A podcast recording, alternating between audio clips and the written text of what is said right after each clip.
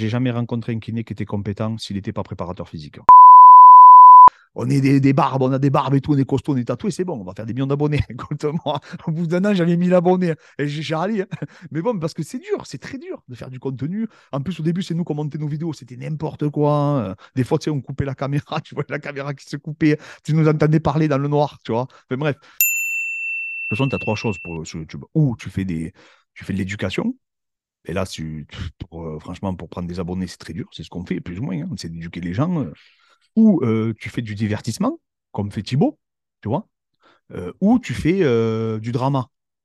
C'est voilà, des, bunks, des machines et tout. Voilà. Il y a que... Et eux, ce qui marche le plus, c'est le divertissement et le drama. C'est pas les mecs qui, qui éduquent.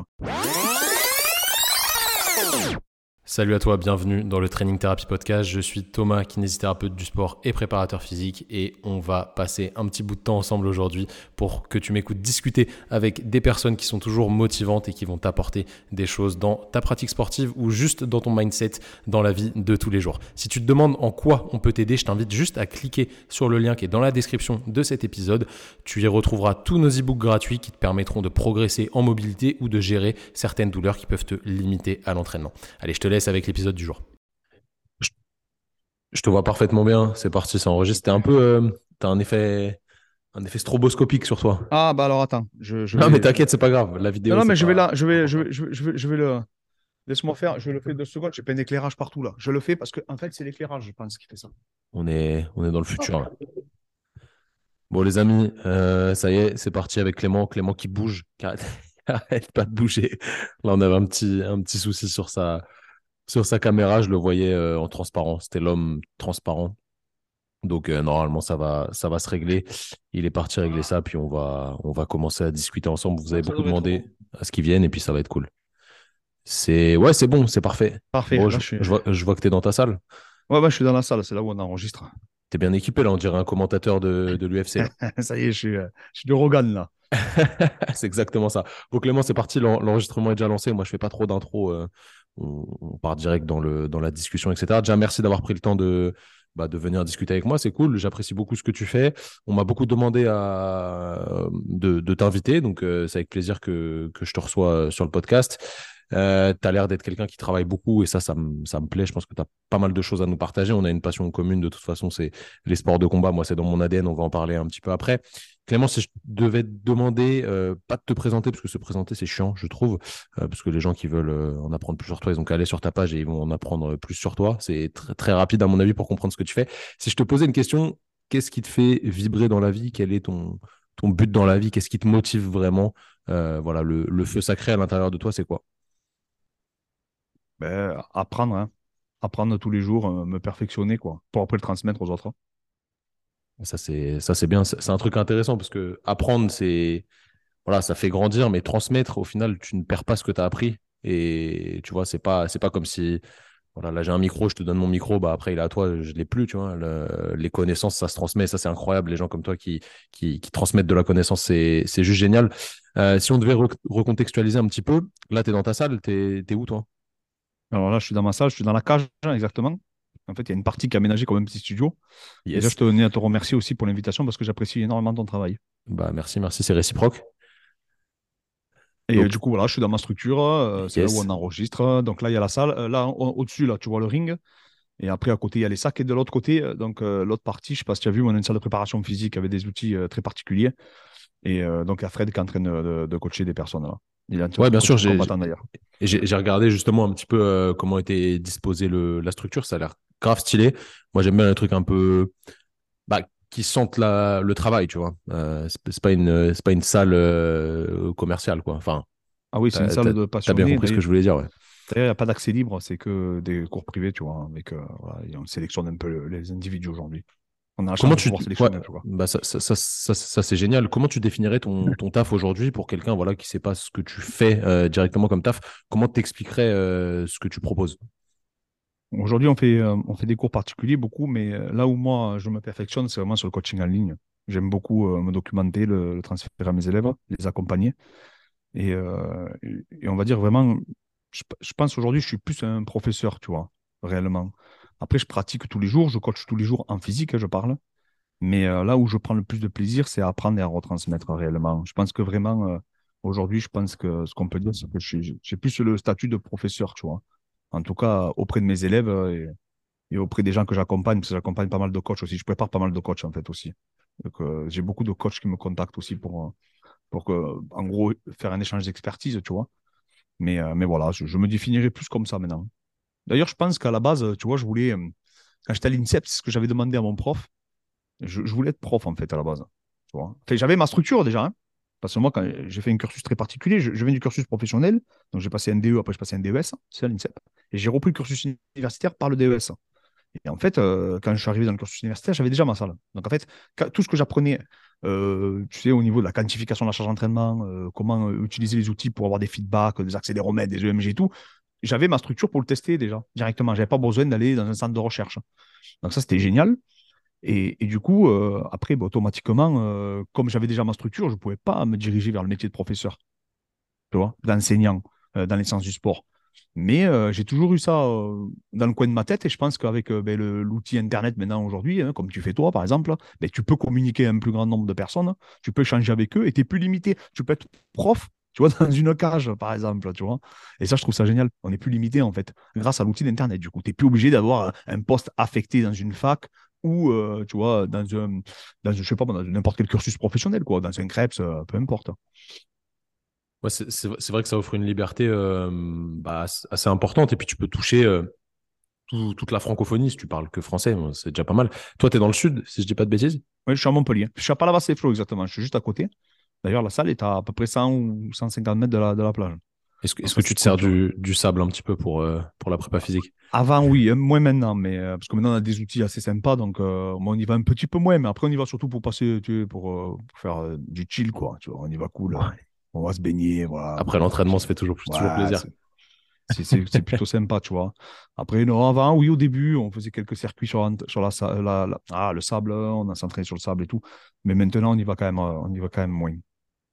Donc, je recontextualise un peu pour ceux qui ne te connaissent pas directement. Tu es entraîneur, préparateur physique, je ne sais pas comment tu vas, tu vas définir ça, parce qu'à mon avis, tu as les deux versants euh, sur les, surtout les sports de combat. Euh, je pense de manière globale, tu fais pas que du MMA, à mon avis? Non, non, je fais tous les sports et même, euh, on va dire qu'aujourd'hui, c'est 50-50. J'ai autant de sportifs qui ne sont pas issus des sports de combat que de sportifs qui sont issus. D'accord. Je pensais que c'était vraiment spécifié maintenant. Je savais qu'avant, il y avait des, un, panel un peu plus large, mais je pensais, je pensais que maintenant, tu faisais plus que du sport de combat. Non, non, non, je, je, prépare tout. Je peux préparer. Ben là, tu vois, j'ai un rugbyman du top 14 qui s'est blessé. Donc, je vais faire sa réhab. Donc, il débarque dans pas très longtemps, là, Guillaume Galtier, qui s'est fait mal au péroné, malheureusement. Et euh, après, j'ai de tout. J'ai Andy Delors, tu vois, par exemple, qui est joueur de Ligue 1. Euh, j'ai vraiment de tout, tous les profils. J'ai des karatékas, euh, j'ai un strongman aussi. là, j'ai un mec de la force athlétique qui m'a contacté tout à l'heure. Non, non, j'ai vraiment tous les profils des footballeurs. Aujourd'hui, j'ai vraiment. Et en plus, j'aime bien, ça m'intéresse, tu vois, de, de, mhm. me documenter encore plus. J'ai beaucoup de personnes aussi qui passent les concours de gendarmerie, de police, de groupe d'intervention et tout ça. Ça, par contre, j'en ai, ai, vraiment beaucoup. Tu es issu de quel sport, toi, à la base, personnellement? Alors moi, je suis issu de la boxe. Après, je suis parti bien sûr vers MMA, hein, mais mon tout premier sport, c'était la, boxe, hein, donc la boxe taille. Après, j'ai fait de la boxe anglaise. J'ai eu la chance de combattre dans toutes les disciplines.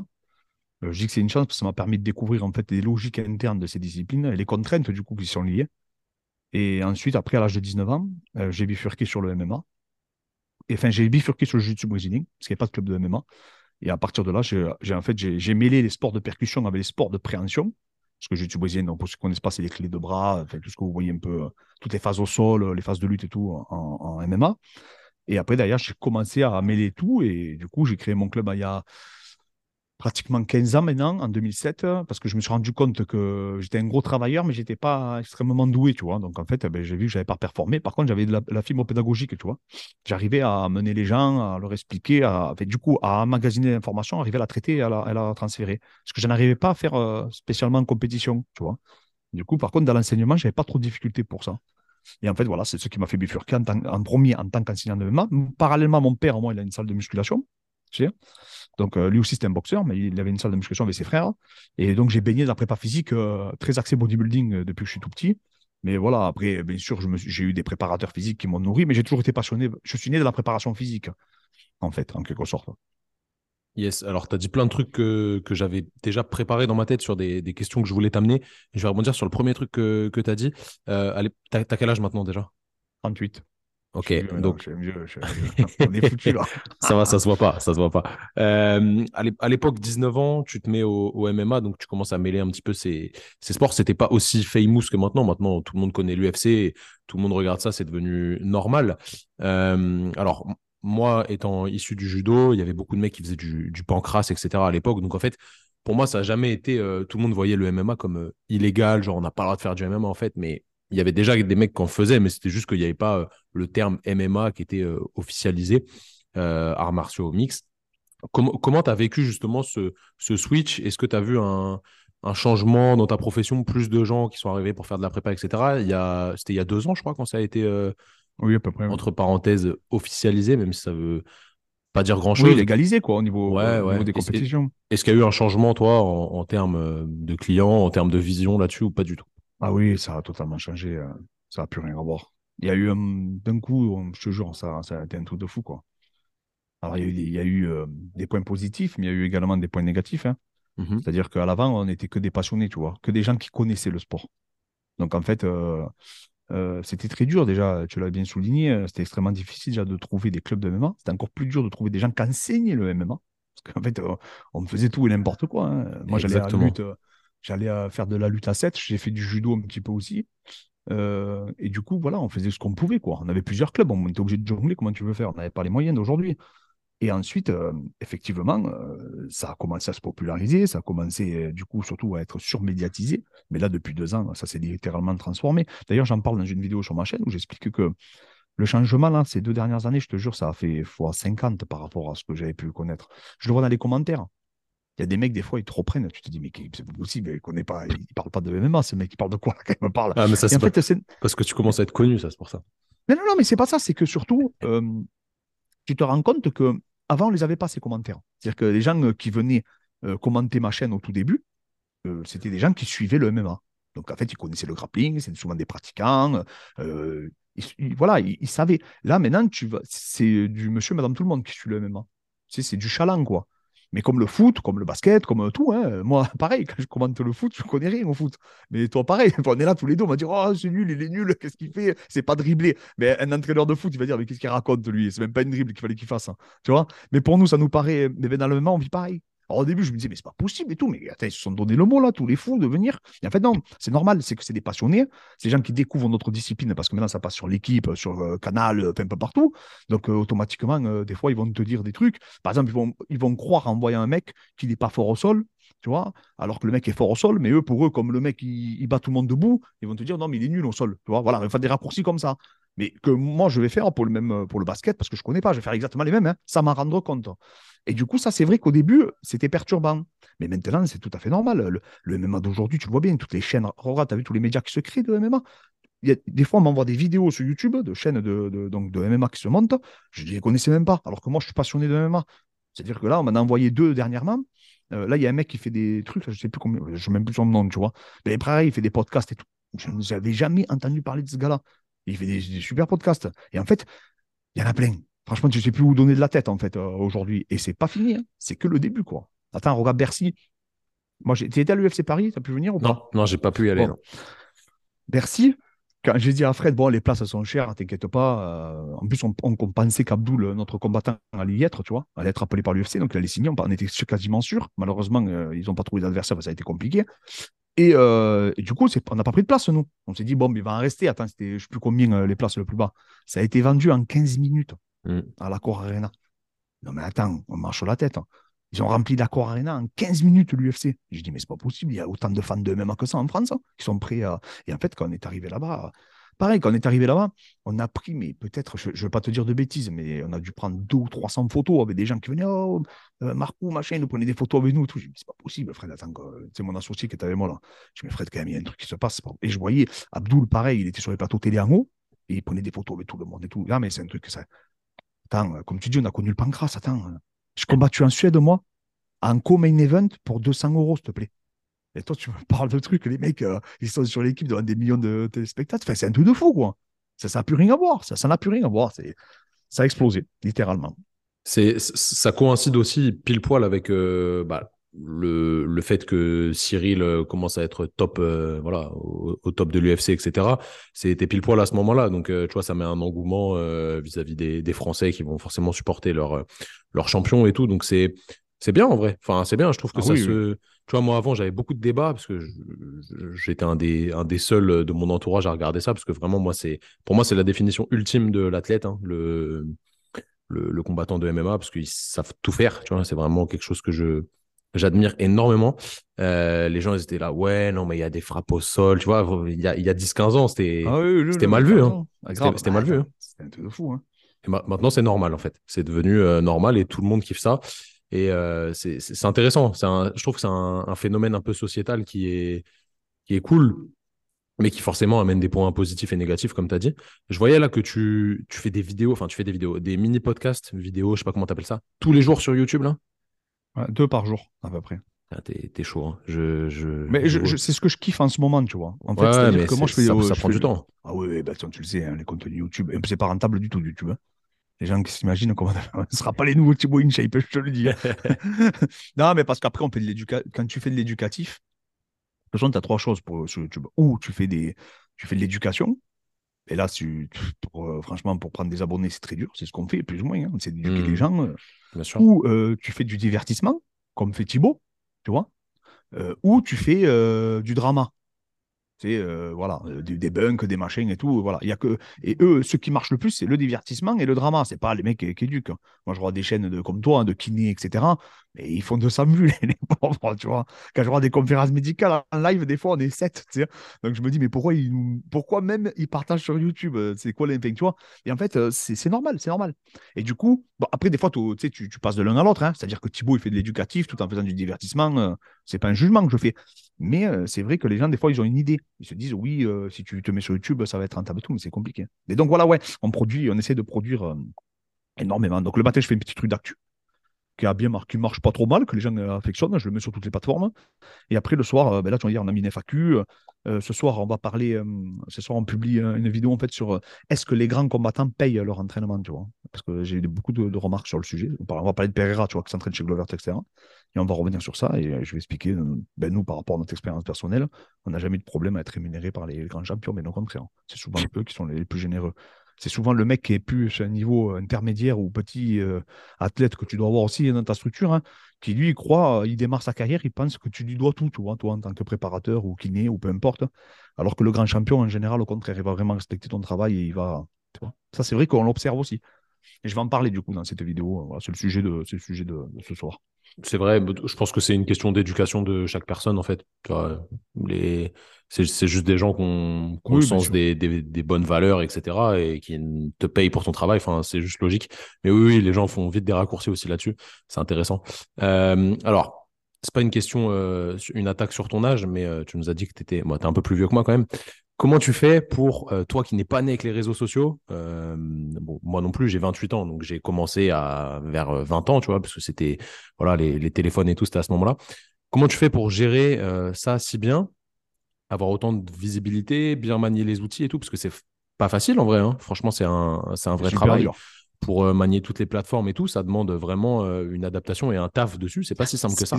C'est- super dur. Comment tu fais?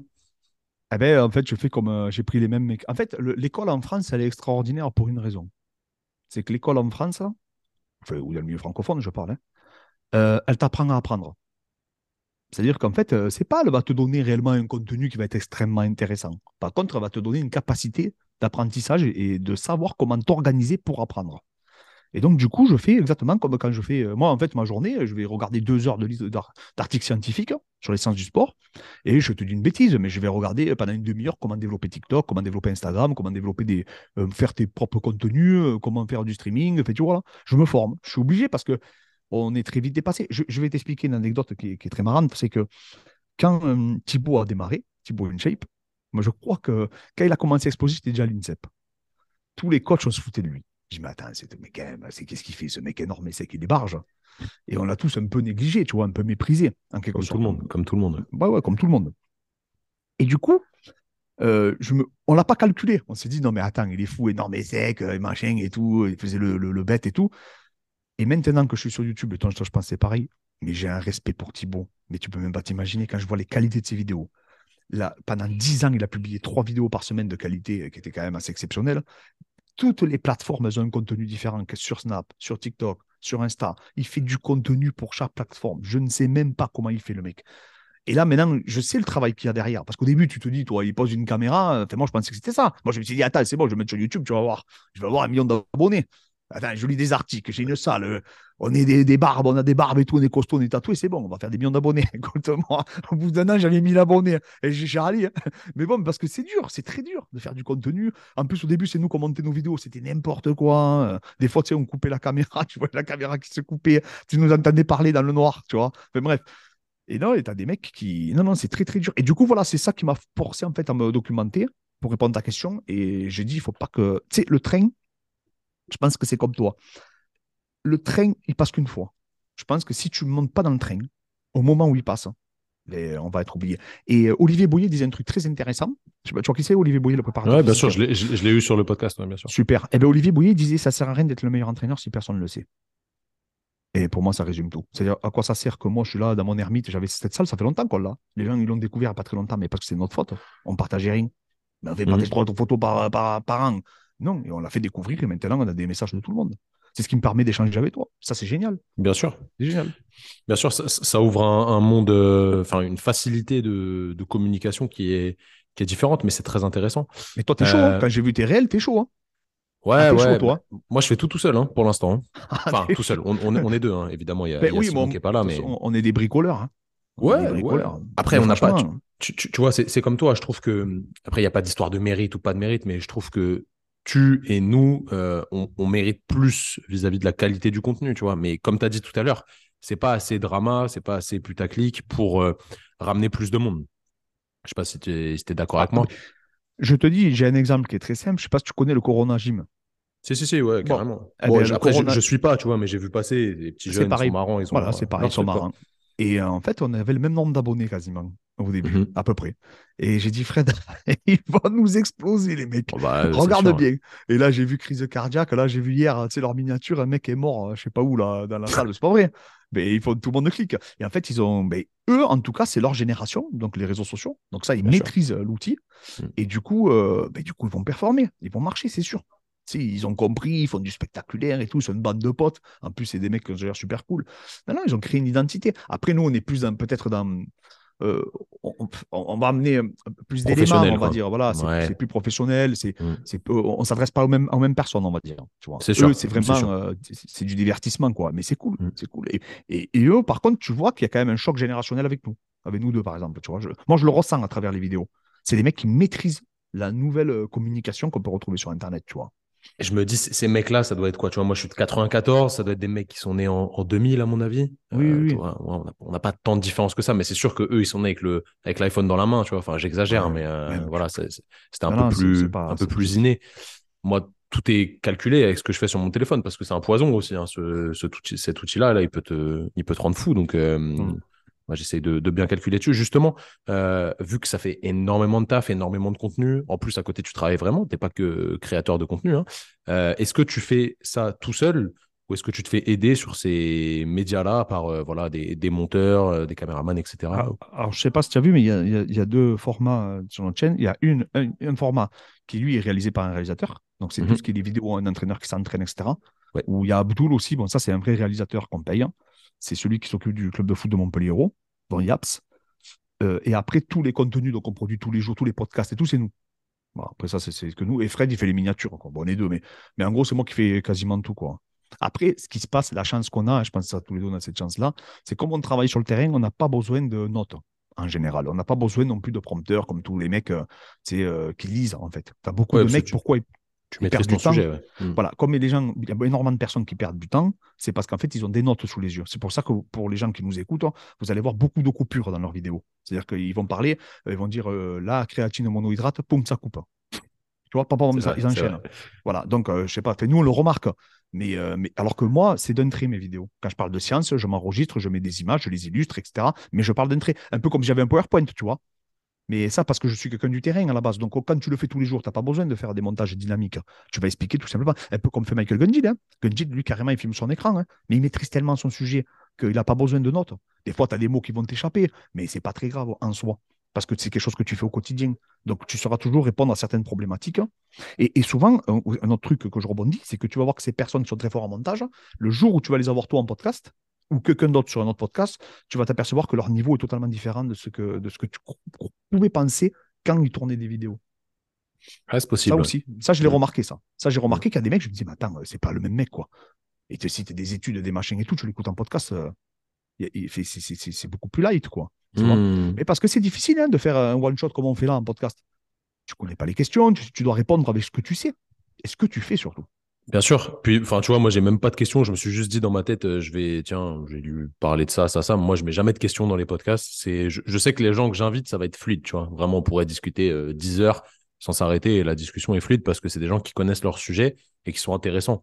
Pas des gens qui, qui s'inventent une, une vie ou des connaissances. Je rebondis sur le montage là. Tu vois, tu m'as dit que mes, mes vidéos étaient bien, ce qu'on faisait c'était chaud. Au final, tu vois, je filme one shot aussi. Je bégaye très peu parce que pareil, je maîtrise mon sujet, mais je cut quand même pour faire des.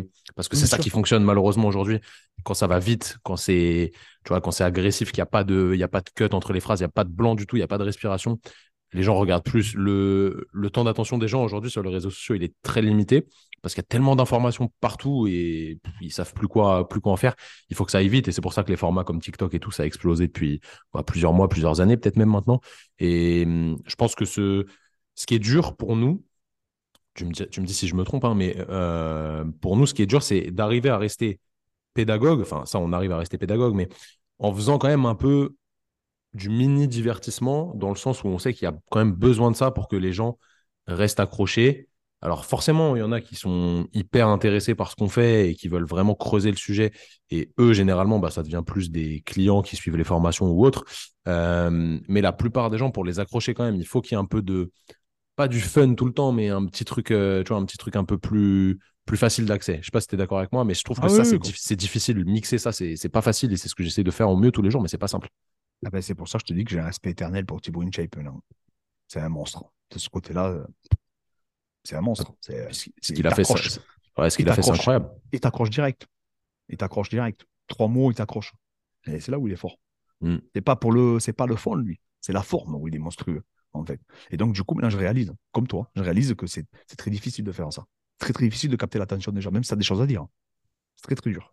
Mais le, le- son business est, je pense, incroyable. C'est toujours flou parce que je pense qu'il a, voilà, il, il sait qu'au- qu'aujourd'hui en France, c'est pas, c'est pas simple de parler d'argent et de, de business, etc. Donc il en parle pas trop. Mais euh, c'est un mec que j'aimerais bien entendre sur un podcast euh, business, tu vois. Ah oui, Ce serait- complètement. ce serait incroyable. Ah, moi, moi, ça serait pareil, ouais. Ouais. Parce que malheureusement, il s'est créé un personnage qui ne. Il s'est créé un personnage qui est très. C'est très difficile pour lui maintenant de, de parler de business avec le personnage qui s'est créé. Parce que maintenant, il fait un peu le mec accessible, le- il fait la personne. Quand tu le vois, c'est le Mm. bon gendre, tu vois. Mm. Donc, euh, si. Rappelle-toi, quand il avait dit qu'il avait pris 80 000 euros un mois déjà sur YouTube, euh, les gens, ils avaient pété les plombs, quoi. Et Squeezie, en plus, il a affiché. Squeezie, derrière, il a fait une vidéo Oui, où il a dit oui, t'as- oui, il, a, oui, oui. il a dit, t'as pas oublié un zéro.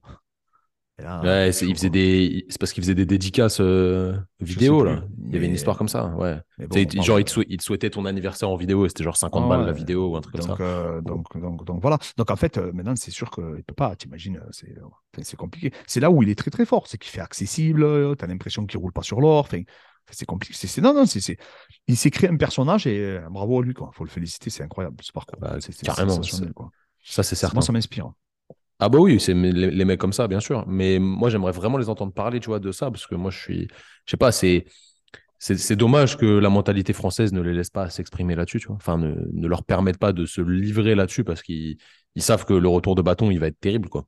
Ah oui, quand il avait dit, je te dis sur TikTok, euh, je pense que c'est une vidéo TikTok, je crois, où il avait dit combien tu as gagné rien qu'avec YouTube à un mois le maximum. Il avait dit 80 000, mais apparemment, Ouais, ça me dit plus. quelque chose. ouais. Et bon, 80 000, les gens, ils sont tombés par terre, quoi. Ils pensaient qu'ils gagnaient 2 000 euros par mois, eux. Ce qui, est, ce, qui- ce qui est déjà bien avec YouTube, ce qui serait déjà. ce qui est déjà bien. Mais ce que je veux dire, c'est que voilà, c'est que. Non, non, c'est non, c'est très dur. C'est très dur. Et là, il est dans une situation où lui, c'est une star. Hein, c'est vraiment. hein. Ouais, ouais, c'est bah, c'est sûr. Puis je pense que c'est un mec qui vit normalement. J'ai- J'entendais, j'ai j'ai entendu un extrait d'un podcast de sa, de sa meuf euh, qui disait que les, les gens, ils venaient les prendre en photo chez eux et tout. Ils sonnaient Ouais. chez eux le dimanche et tout. C'est chaud, hein. Ça, c'est incroyable. Ouais, c'est chaud. Bah, ça doit pas être simple, mais bon, après, euh, il aurait pu s'expatrier depuis bien longtemps, je pense. il l'a pas fait, donc déjà, c'est un, grand respect à lui. Bon, si Thibaut, tu passes là-dessus, si tu es intéressé pour venir discuter avec nous, euh, on t'invite avec plaisir. ça serait top. Carrément. Tu nous as dit que tu étais allé à l'INSEP. Bon, moi, je le savais, j'avais, j'avais écouté un petit peu. C'est quoi ton, ton parcours un petit peu d'études euh, pour en arriver où, tu es maintenant? Eh ben, j'ai passé, En gros, j'ai passé les premiers diplômes d'État. Euh, après, je suis passé par la fédération qui était la Fédération française de sport de contact, donc c'était tout ce kangourou kick, boxe taille, etc. Après, je suis rentré, du coup, j'ai fait un DE, donc à Belsen, dans le Jura, euh, donc à perfectionnement sportif. Après, je suis parti, donc du coup, je suis rentré, j'ai passé le, ah, c'est comme un concours en fait, un pré-concours, on va dire, à l'INSEP, où les fédérations, chaque fédération amène envoie pour le DES parce que le DES c'est général, c'est-à-dire que c'est tous les sports euh, qui étaient olympiques, à part nous, du coup. Euh, et du coup, tu comme les judokas, les lutteurs, enfin bref, tu as tous les sports, l'athlétisme et tout. Et du coup, ils envoient un peu les fédérations, ils sélectionnent des mecs en interne, ils les envoient passer le, coup, le pré-concours, et après, ils sélectionnent que quelques mecs. Chaque fédé sélectionne, on va dire, deux, trois personnes ou peut-être plus, elles ont un plus gros quota, et ils les font accéder au DES. C'est comme ça que je suis rentré à l'INSEP. Donc moi, je faisais partie, on était deux, euh, moi et mon ami Martial, et on est rentrés tous les deux à l'INSEP. Et quand j'ai fini du coup mon DES, à l'époque, mon, directeur du coup de, promotion, euh, Frédéric Sadis, qui est un nageur, il m'a dit, euh, pour moi, tu es, quelqu'un de, je dis c'est mots, hein. il m'avait dit qu'il me trouvait brillant, en tout cas, sur la, en tout cas sur la partie performance sportive. Il m'avait dit j'aimerais que tu continues sur le cursus universitaire. Et du coup, il m'a présenté Jean-François Robin, qui était le, créateur donc, du pasteur de l'INSEP, qui était pareil en performance, axé pour le sport de haut niveau. Et du coup, j'ai intégré le, la maîtrise en fait, de, euh, de, l'INSEP. J'ai repris le cursus universitaire en fait, après derrière. Voilà un peu comment j'ai atterri. Mais j'ai fait longtemps, hein. je suis resté un petit moment. Je suis resté 5 ans, je crois, pratiquement. Ah oui, quand même. Ouais, ouais. Donc 4, ans, pardon, 4 ans. J'ai ah, fait 3 ans. Même 4 ans, ça fait un sacré. 3 ans plus un an de DES. Ok, et tu as créé ta salle tout seul? Oui, oui, la salle, je l'ai créée tout seul et après, euh, Fred m'a rejoint par la suite. Hein. Ok. Je faisais des allers-retours toutes les semaines à Paris. Hein. Bah oui, c'est ça. La salle et tout, c'était chaud. C'est ce que je me dis, ouais. Ça, ça, ça ah, demande quand même. Euh, Alors, le DES, le DES, c'était une semaine par mois. Et le, le, master, j'y allais deux jours par semaine. Je me débrouillais, je faisais comme je pouvais. Ça prend quand même, euh, ça prend quand même du temps. C'était en, quelle année ça? Ben, Du coup, euh, le, DES, la maîtrise, c'était quand ça? Je ne sais, plus, mais ça devait être en 2015, ça. Ouais, il y a 6-7 ans. Ouais. De 2015 à 2017, peut-être, je sais pas. Ça va faire 5 ans que j'ai terminé. Ouais, un peu comme ça. Je ne sais plus, mais euh, ouais, c'est ces eaux-là, quoi. Après, je ouais, continue à me documenter. Hein. Ouais, bien sûr. Bah, le secret pour quelqu'un qui veut toujours rester d'actualité, après, même si on ne réinvente pas l'entraînement tous les jours, c'est de, de continuer à, à apprendre, quoi. Voilà, du coup, et, surtout, en fait, toutes les heures de train que je faisais, ça m'a vraiment permis d'exploser euh, en termes de méthodologie. Euh, euh, le, seul inconvénient, c'est que je lisais moins bien les études scientifiques que je peux les lire aujourd'hui. C'était juste ça que je regrette. Mais après, sinon, j'avais le temps de lire, j'avais le temps de me documenter parce que j'avais beaucoup d'heures de train hein, par semaine. J'avais plus de 6 heures. Donc, tu imagines le, temps que je pouvais gagner à écouter des podcasts et tout, c'était génial. C'est là où j'ai vraiment le plus progressé. Hein, vraiment. J'avais que ça à foutre. En plus, quand j'étais à Paris, j'étais à l'INSEP, genre à Vincennes. Donc, du coup, j'avais que ça à faire de bosser, quoi. Et je pouvais préparer mes programmes pour mes élèves et tout, parce que je savais que quand j'allais rentrer en structure, je pouvais déjà tester ce que j'apprenais euh, du coup là-haut. Et le soir, j'allais voir les pôles. J'allais voir euh, ben, l'équipe de France d'athlétisme, j'allais voir l'équipe de France de lutte, j'allais voir euh, l'équipe de France de boxe. je regardais ce qu'ils faisaient, quoi. Je notais, je prenais des notes et tout. Ah, c'est surtout ça qui était enrichissant. Bah, ça te, ce genre de, de contraintes, entre guillemets, ça te forge un peu une, euh, une, éthique et une méthode de travail un peu obligatoire, parce que déjà, d'une, sinon tu t'ennuies. Je pense que tu n'es pas du genre à, ne rien faire. Euh, je ne sais pas si c'est euh, ton kiff de rester au bord de la plage à rien faire, mais j'ai pas l'impression. du coup, ça, ça, te force à travailler encore plus et plus tu apprends, plus tu as envie d'apprendre. En fait, c'est ça qui est intéressant. Est-ce qu'aujourd'hui, il y a des trucs, il y a des sujets que, que tu veux absolument creuser où tu as l'impression de ne pas avoir les réponses et des trucs qui vraiment te, te trottent dans la tête quoi? C'est pas facile comme question, mais. Il y en a plein maintenant aujourd'hui, ça le problème. Hein.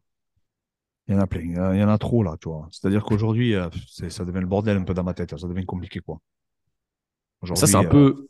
Pour moi, c'est l'effet de Kruger, tu vois. C'est que tu as, un tel niveau d'expertise que ça retombe et tu as l'impression de, de plus. Enfin, tu sais, mais tu sais que tu ne sais pas, en fait. C'est bête à dire, mais tu sais qu'on ne sait pas tout et qu'il y a des choses qui sont pour l'instant pas compréhensibles. Et des fois, c'est dur à, à accepter, en fait. Ah ben, c'est compliqué. Là, je te dis, je suis sur. Euh, j'étudie Mais tout à l'heure, tu vois, moi, ce que je regardais tout à l'heure avant de venir, c'était le système nerveux central et périphérique, hein, le, comment faire la distinction, etc. Et avant aussi, j'ai regardé les nerfs. Donc, je regardais le nerf crural, tu sais, donc le nerf Mhm. fémoral. Donc, je regardais un peu, j'analysais tout. Là, tu vois, là, j'ai mon genou, parce que j'étais en train de réviser. Et là, j'ai ma, j'ai ma, je sais pas si tu vois, là. j'ai mon, squelette et tout, là. Tu vois le squelette et tout, là? J'ai un squelette derrière. Bon, bref. Et du coup, euh, tu sais, je regardais tout ça et j'ai révisé ça, parce que tous les jours, je m'impose un, un thème. Et il y avait des trucs là, oh là là, sur le nerf fémoral que j'avais, que pas vu. Tu sais, la liaison avec le nerf saphène et tout. Et ça, c'est des trucs qui m'étaient sortis de la tête. Et, euh, et du coup, voilà, c'est des trucs comme ça. Et plus j'apprends, moi, c'est la natte que j'aime bien. Non. Mais après, euh, c'est vrai que plus j'apprends, plus ça devient complexe. Quoi. C'est-à-dire qu'après, tu veux aller toujours de plus en plus loin. Après, je me limite, tu vois. Parce que comme j'avais commencé les cours d'anatomie, euh, après, ça commençait à partir dans les organes. Je commençais à m'intéresser aux organes. Après, j'ai arrêté parce que c'était trop. En fait, non, Bah, non, je voulais rester puits, dans ça, mon ça, champ. ça s'arrête jamais, ça. Ouais, je voulais rester dans mon champ de compétences. Et du coup, euh, du coup voilà. euh, Non, non, là, c'est vraiment une chose que je dois approfondir, c'est tout ce qui est biomécanique, hein, parce que mon associé est très, très fort sur ça. Moi, c'est surtout ça, et surtout euh, maîtriser, encore mieux l'outil, les EMG, les capteurs MOXIE, etc. D'ailleurs, j'ai écrit à Sean tout à l'heure, hein, qui est de Psal Train, je ne sais pas si tu vois qui c'est. Ah bah si, si, on, se connaît très bien. ouais. Ah ben, tu vois, tu, diras- ben, tu demanderas, j'ai écrit tout à l'heure parce qu'on m'a récupéré mon capteur et j'ai demandé euh, l'avis. J'ai envoyé un capteur, je lui ai dit qu'est-ce que tu en penses? Il m'a dit c'est top. Et du coup, je vais le commander. Mais voilà. Donc voilà, en fait, je suis sur ça en ce moment. euh, essayer de récolter des données pour avoir un vrai feedback. Et, euh, voilà, hein, travailler, travailler, travailler, lire. hein, euh, après, euh, sur les études scientifiques, c'est souvent ce qui m'intéresse que je lis. Tu vois, Euh, en ce moment, je regarde des trucs sur la vitamine, la vitamine D, par exemple. Donc après, je, je- voilà, parce que les- pour, lire les études, ouais, pour lire les études scientifiques, il faut que ça t'intéresse, hein, le sujet que tu lis, sinon tu comprends rien. Donc, euh, donc en fait, je fais ça. Voilà ce que je fais euh, actuellement. J'ai regardé ça, j'ai regardé aussi, euh, tu sais, tout ce qui est, ah, comment ça s'appelle, médecine anti-âge, tu vois. Mhm. donc tous les niveaux, tous les nouveaux, tout le nouveau traitement à testostérone qui sont sortis aux États-Unis aussi également, tu vois. Donc après, j'ai commencé à lire un article sur ça, en fait, par hasard. Et du coup, après, je suis rentré pendant une heure. Ah, c'est souvent comme ça, ouais. Tu lis un après, je suis truc. rentré dans ça. Donc là, maintenant, c'est des nouveaux stylos, tu sais, sur la, sur la testostérone avec les esters là. Donc, c'est des nouveaux Ok. stylos à aller dans le tata. Donc maintenant, c'est par stylo, c'est sous-cutané, c'est plus un intramusculaire. Parle- c'est vraiment un truc mais- c'est un, domaine que je ne connais Ben, absolument pas, tu vois. Je t'en parle parce que j'ai lu ça hier soir. Donc, euh, tu vois, euh, et du coup, j'ai trouvé ça passionnant. Passionnant. Et après, du coup, alors, je t'explique même pas. Je suis passé de ça et après, je suis regardé un truc sur la récupération avec l'oxygène et tout. euh, mais pas l'oxygène, la respiration. hein, l'oxygène, donc, par des traitements, en fait. Ouais, ouais, ouais, et je vais faire une vidéo sur le sujet. Ouais. Et donc, du coup, voilà. Ah, c'est ça, les, les études, quand tu lis une étude, tu, il y, a un- il y a un lien vers un- une autre référence, tu regardes l'autre référence, ça s'arrête jamais. C'est ça le problème quand tu es intéressé, du moins, et que tu, que tu sais lire l'anglais. Justement, je rebondis sur les, les hormones, là, ça me fait penser à un truc. Euh, je pense que tu as peut-être déjà traité le sujet il y a pas longtemps, parce que c'est, pour moi, ça a l'air d'être d'actualité vu les, vu les photos qu'il arrête pas de balancer. Qu'est-ce que tu penses de la progression de, de Connor, là, euh, récemment, là, physiquement parlant? Ah, il y a beaucoup d'intox. Euh, Mhm. Là, il a mis une vidéo où il est bien. Mais il y a beaucoup d'intox parce qu'il faut. Eh, mais C'est là où il tout à l'heure, il est, il est épais, hein, de dos, là. Ouais, elle est bien là. Ouais, est bien là. Ouais. Mais en fait, le truc qu'il y a, c'est qu'il faut faire attention parce que Condor, il a combattu à 77 contre Cerrone. Et c'est il y a Mhm. très longtemps. Et en fait, il- ça veut dire qu'il était déjà à 84 kilos déjà à ce moment-là. Donc euh, là où il est bon, bon là, il a évolué parce que, en fait, j'allais- si tu m'aurais posé la question hier, je t'aurais dit une autre réponse. Mais comme là, je l'ai vu tout à l'heure en vidéo, et en vidéo, il n'est pas à l'entraînement. Donc il est pris euh, dans un bar, là, je sais pas ce qu'il foutait, il était torse Ouais, nu, ouais. il était tout temps torse nu de toute manière. C'est celle-là que euh, oui. Bon, tu l'as vu là où il fait ça euh, et tout. Ouais. Et c'est vrai que là, il est bien, quoi. Il est solide. Mais après, au moment où ça a buzzé, au moment où j'ai tourné la vidéo, il avait fait des photos avec des élèves à moi. Et les mecs, ils m'ont dit, il est moins costaud en vrai, quand même, tu vois. Genre, Bah, tu le façon, vois, les, il me les- dit. les photos, euh, tu parais toujours plus énorme dessus si la photo est bien prise. Ah, Ils m'ont dit, en fait, quand tu- ils m'ont dit, euh, les mecs que je- qui ont pris des photos avec lui, c'est des mecs, euh, tu vois, qui font de la muscu. Et ils m'ont dit, euh, quand j'ai vu les photos, je me suis dit, ah, lui, il est, il est Géchard, tu vois, pour parler euh, clairement. Quand il m'a dit, je l'ai vu en vrai, j'ai dit, ah, non, non, il prend rien. C'est pas possible. Ok, moi c'est intéressant ça. Tu vois, c'est. Et, du coup, ça a changé un peu ma perspective parce que tu sais, il y a des mecs qui paraissent énormes quand ils sont tout seuls. Et après, quand tu les vois à côté d'autres personnes, tu dis, ah non, finalement. Alors, pourquoi je dis ça? Parce qu'il y en a qui vont dire, oui, mais ça veut rien dire. Parce qu'il y en a qui me l'ont dit, ouais, mais le physique, ça veut rien dire. Oui, mais les gens, sur quoi ils s'attardent C'est la progression physique, visuellement. C'est pas parce qu'il a des performances. Personne, personne toi, moi, n'importe qui, on pas, on ne sait pas les performances qu'il est capable de faire aujourd'hui d'entraînement. On n'a pas de mesure. Il n'a pas fait de test à l'effort. Il ne nous a pas partagé un feedback. Donc, la seule chose sur quoi on peut se prononcer, c'est sa progression visuelle. Malheureusement, on n'a que ça pour, euh, pour s'exprimer. Mais c'est vrai qu'il y a ça pose un questionnement. Il y a des indices qui font que, que ce soit euh, sa ceinture scapulaire, euh, euh, pas sa mâchoire, parce que les gens qui pensent qu'il prend. parce qu'il y a des gens qui sous-entendent qu'en prenant de la GH, il aurait pris. non, non, les gars, ça, c'était dans les années 80. Et un mec comme Connor, si je te dis, il serait dedans, c'est un mec qui serait accompagné, je pense, par des gens quand même compétents, faut pas déconner. il a, assez d'argent pour, pour se payer les bonnes personnes, je pense. Par contre, effectivement, il fait comme une rétention d'eau un peu sous-cutanée qui peut laisser, euh, tout en étant propre quand même. Hein. Donc il fait quoi? Au visage, au niveau du visage, il fait bouffi un peu. Donc c'est un peu la caractéristique de certains culturistes, hein, dû à certains produits. Euh, qui, qui, qui, vont avoir une incidence sur certains récepteurs et qui provoquent du coup, parce que ça joue sur l'aldostérone, ça joue sur tout. Hein. Euh, et du coup, voilà, et du coup, c'est vrai que ça laisse songeur. Après, il faudrait que je l'ai devant moi. tu sais, moi, j'ai beaucoup regardé, j'ai analysé s'il avait des boutons, j'ai regardé s'il avait une gynécomastie, j'ai regardé beaucoup de choses, parce que je me suis interrogé. Parce que tu sais qu'il est sorti du. Alors, ça aussi, il y a des débats avec l'USADA, on ne sait pas s'il est contrôlé. Il y en a qui disent qu'il est contrôlé, d'autres qui disent qu'il n'est pas contrôlé, d'autres qui disent qu'il est sorti du programme USADA, d'autres qui disent qu'il y est encore. Je ne sais pas, j'en ai aucune idée. Ça, je ne suis pas dans leur papier, tu comprends Maintenant, apparemment, par rapport au traitement dû à son opération, il n'aurait pas pu rester dans, comment on appelle ça, dans le programme USADA, parce que je pense qu'ils ont dû le mettre. Euh, bah, je ne sais pas exactement sur quoi ils l'ont mis, hein, mais je pense que le chir qu'il a opéré, c'est des gens compétents. Mmh. peut-être que c'est des gens qui ont accès à certains produits. Alors moi, ils doivent utiliser des leviers qu'on, bah, qu'en France, enfin pas qu'on ne connaît pas, mais qu'on a, auxquels on n'a pas le droit en France spécialement. Ou, qu'économiquement parlant, c'est pas intéressant pour les médecins français. Là-bas, oui, c'est possible. comme tu payes, euh, bah, automatiquement, tu n'as pas la même, mmh. la même médecine. Hein. Mais, euh, mais voilà. Après, je trouve qu'il est bien, mais pour un mec qui a déjà une qualité, des qualités athlétiques qui sont hors normes, même, hein, Grégoire, il est hors norme à la base. Euh, S'il fait que de la prépa physique, pratiquement un peu de MMA, et que je te dis, lui, il a les moyens de faire que ça, quoi. Tu sais, psychologiquement, il est libre. Hein. Euh, je ne suis pas époustouflé de sa transformation physique. Financièrement aussi, il est libre. Voilà, c'est ce que je te dis. Quand tu quand tu quand as 300 millions d'euros sur ton compte, tu peux faire de la prépa, t'inquiète pas, tu, tu, vas éclater. Hein.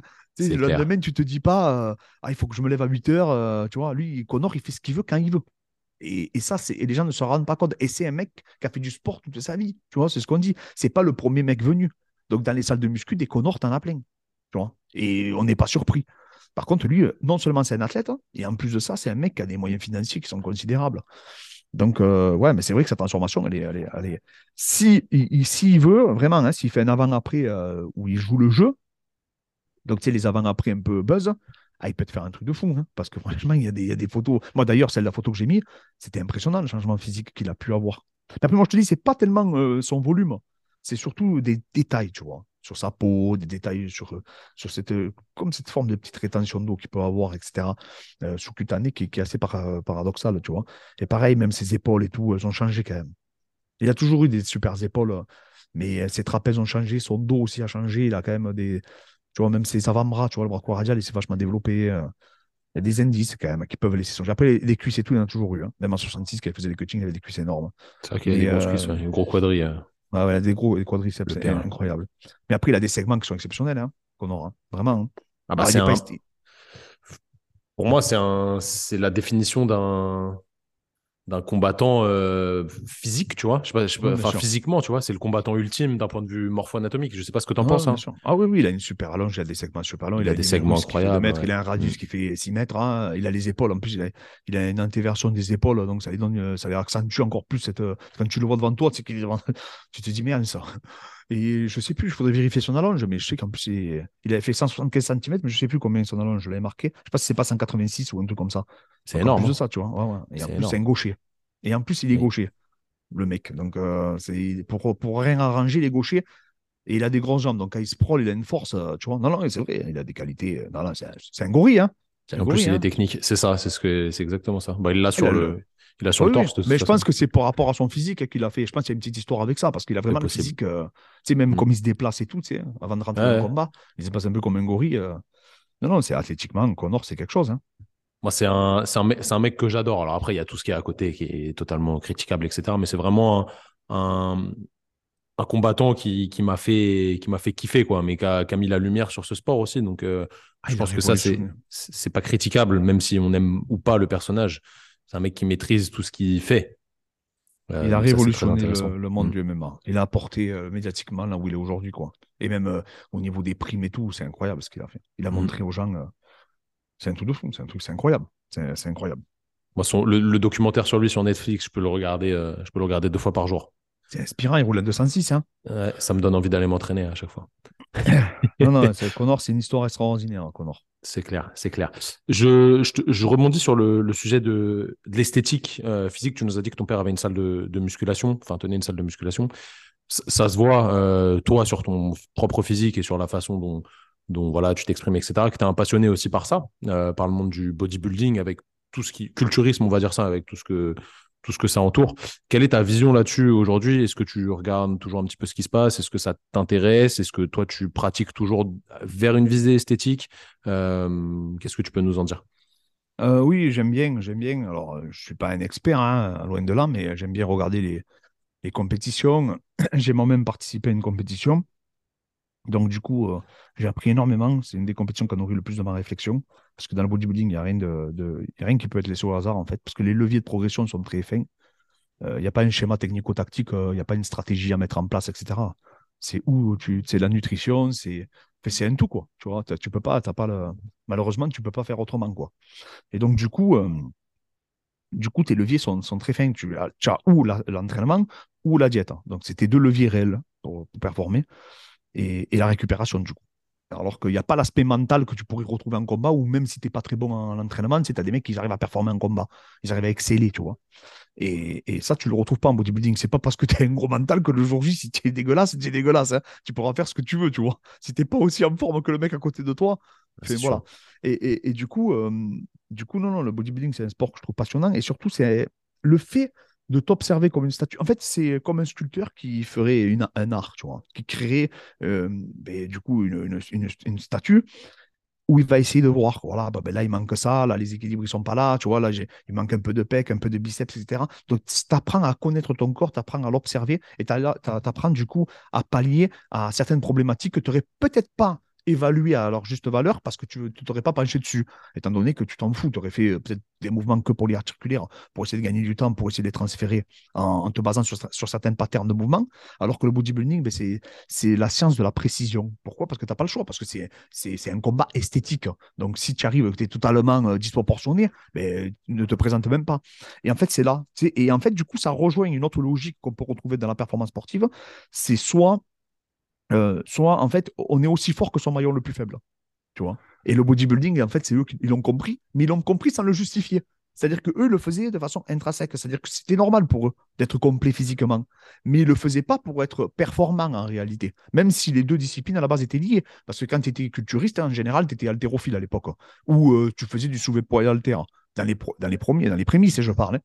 Et après, bon, mais ça a été deux compétitions euh, qui ont été totalement différentes. Et il faut se dire une, autre chose aussi, et ça, c'est un truc que je ne savais pas, et que c'est quand je l'ai fait, la compétition, que je me suis rendu compte.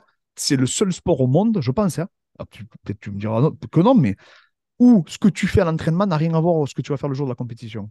Ah bah oui. Bah, Parce que tu fais pas de, de, ça. Je me fais, l'avocat du diable. Tu peux, tu peux, tu peux t'entraîner pour du posing. Oui, tu peux t'entraîner pour du posing, mais tu as compris que ça va pas être ça, oui, la, bien sûr, la, majeure partie de tes séances. Même si c'est vrai qu'il y a des gens qui passent des heures et des heures. Hein. Moi-même, j'en ai mm. passé quelques temps. Mais tu m'as compris que c'est pas l'essentiel de ta programmation et c'est pas le posing. Alors oui, à haut niveau, ça peut faire la différence. Ah mais si sûr. tu as le corps d'un vélo, c'est pas le posing. Euh, si je me, toi et moi, on se met à côté de, de Big Ramy, on peut faire le posing comme eux, tu vois. Moi, on me verra pas, moi. Et, et, du coup, euh, c'est vrai que c'est un peu le paradoxe de cette discipline. C'est assez marrant parce que tu reproduis pas des schémas. Euh, et, et aussi, elle est, c'est pour moi, c'est la discipline la plus dure hein, que j'ai pratiquée. Et en même temps, c'est la plus facile parce que tu n'as rien qui t'est imposé. C'est-à-dire que tu peux y aller où tu vas pas, tu t'entraînes le, le temps que tu veux. T'as pas, c'est pas comme si quand tu es en combat, ben, le mec qui te frappe, il faut que tu répondes.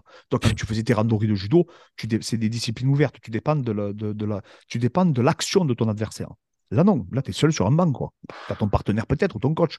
Mais sinon, personne ne va te dire de soulever plus lourd, personne ne va te. Tu vois, la barre, elle te frappe pas. Hein.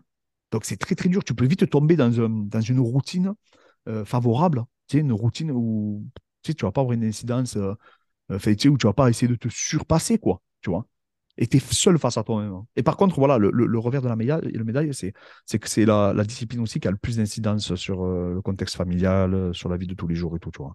C'est terrible. C'est terrible. Tu dors, tu penses qu'à ça. Euh, tu, te réveilles la nuit, tu as faim, tu crèves la dalle, tu ne peux plus sortir en famille, tu peux plus voir tes amis parce que tout te tente. Tu fais une fixation, euh, tu te, quand tu manges, je sais pas moi, euh, n'importe quoi, une glace, le lendemain, tu te regardes, tu te dégoûtes, tu crois que tu as pris 10 kilos. c'est très compliqué. C'est très, c'est très dur. C'est une discipline très, très dure. Franchement, sincèrement, c'est vraiment. c'est une épreuve, c'est une épreuve, quoi. Et je te dis, tu peux arrêter.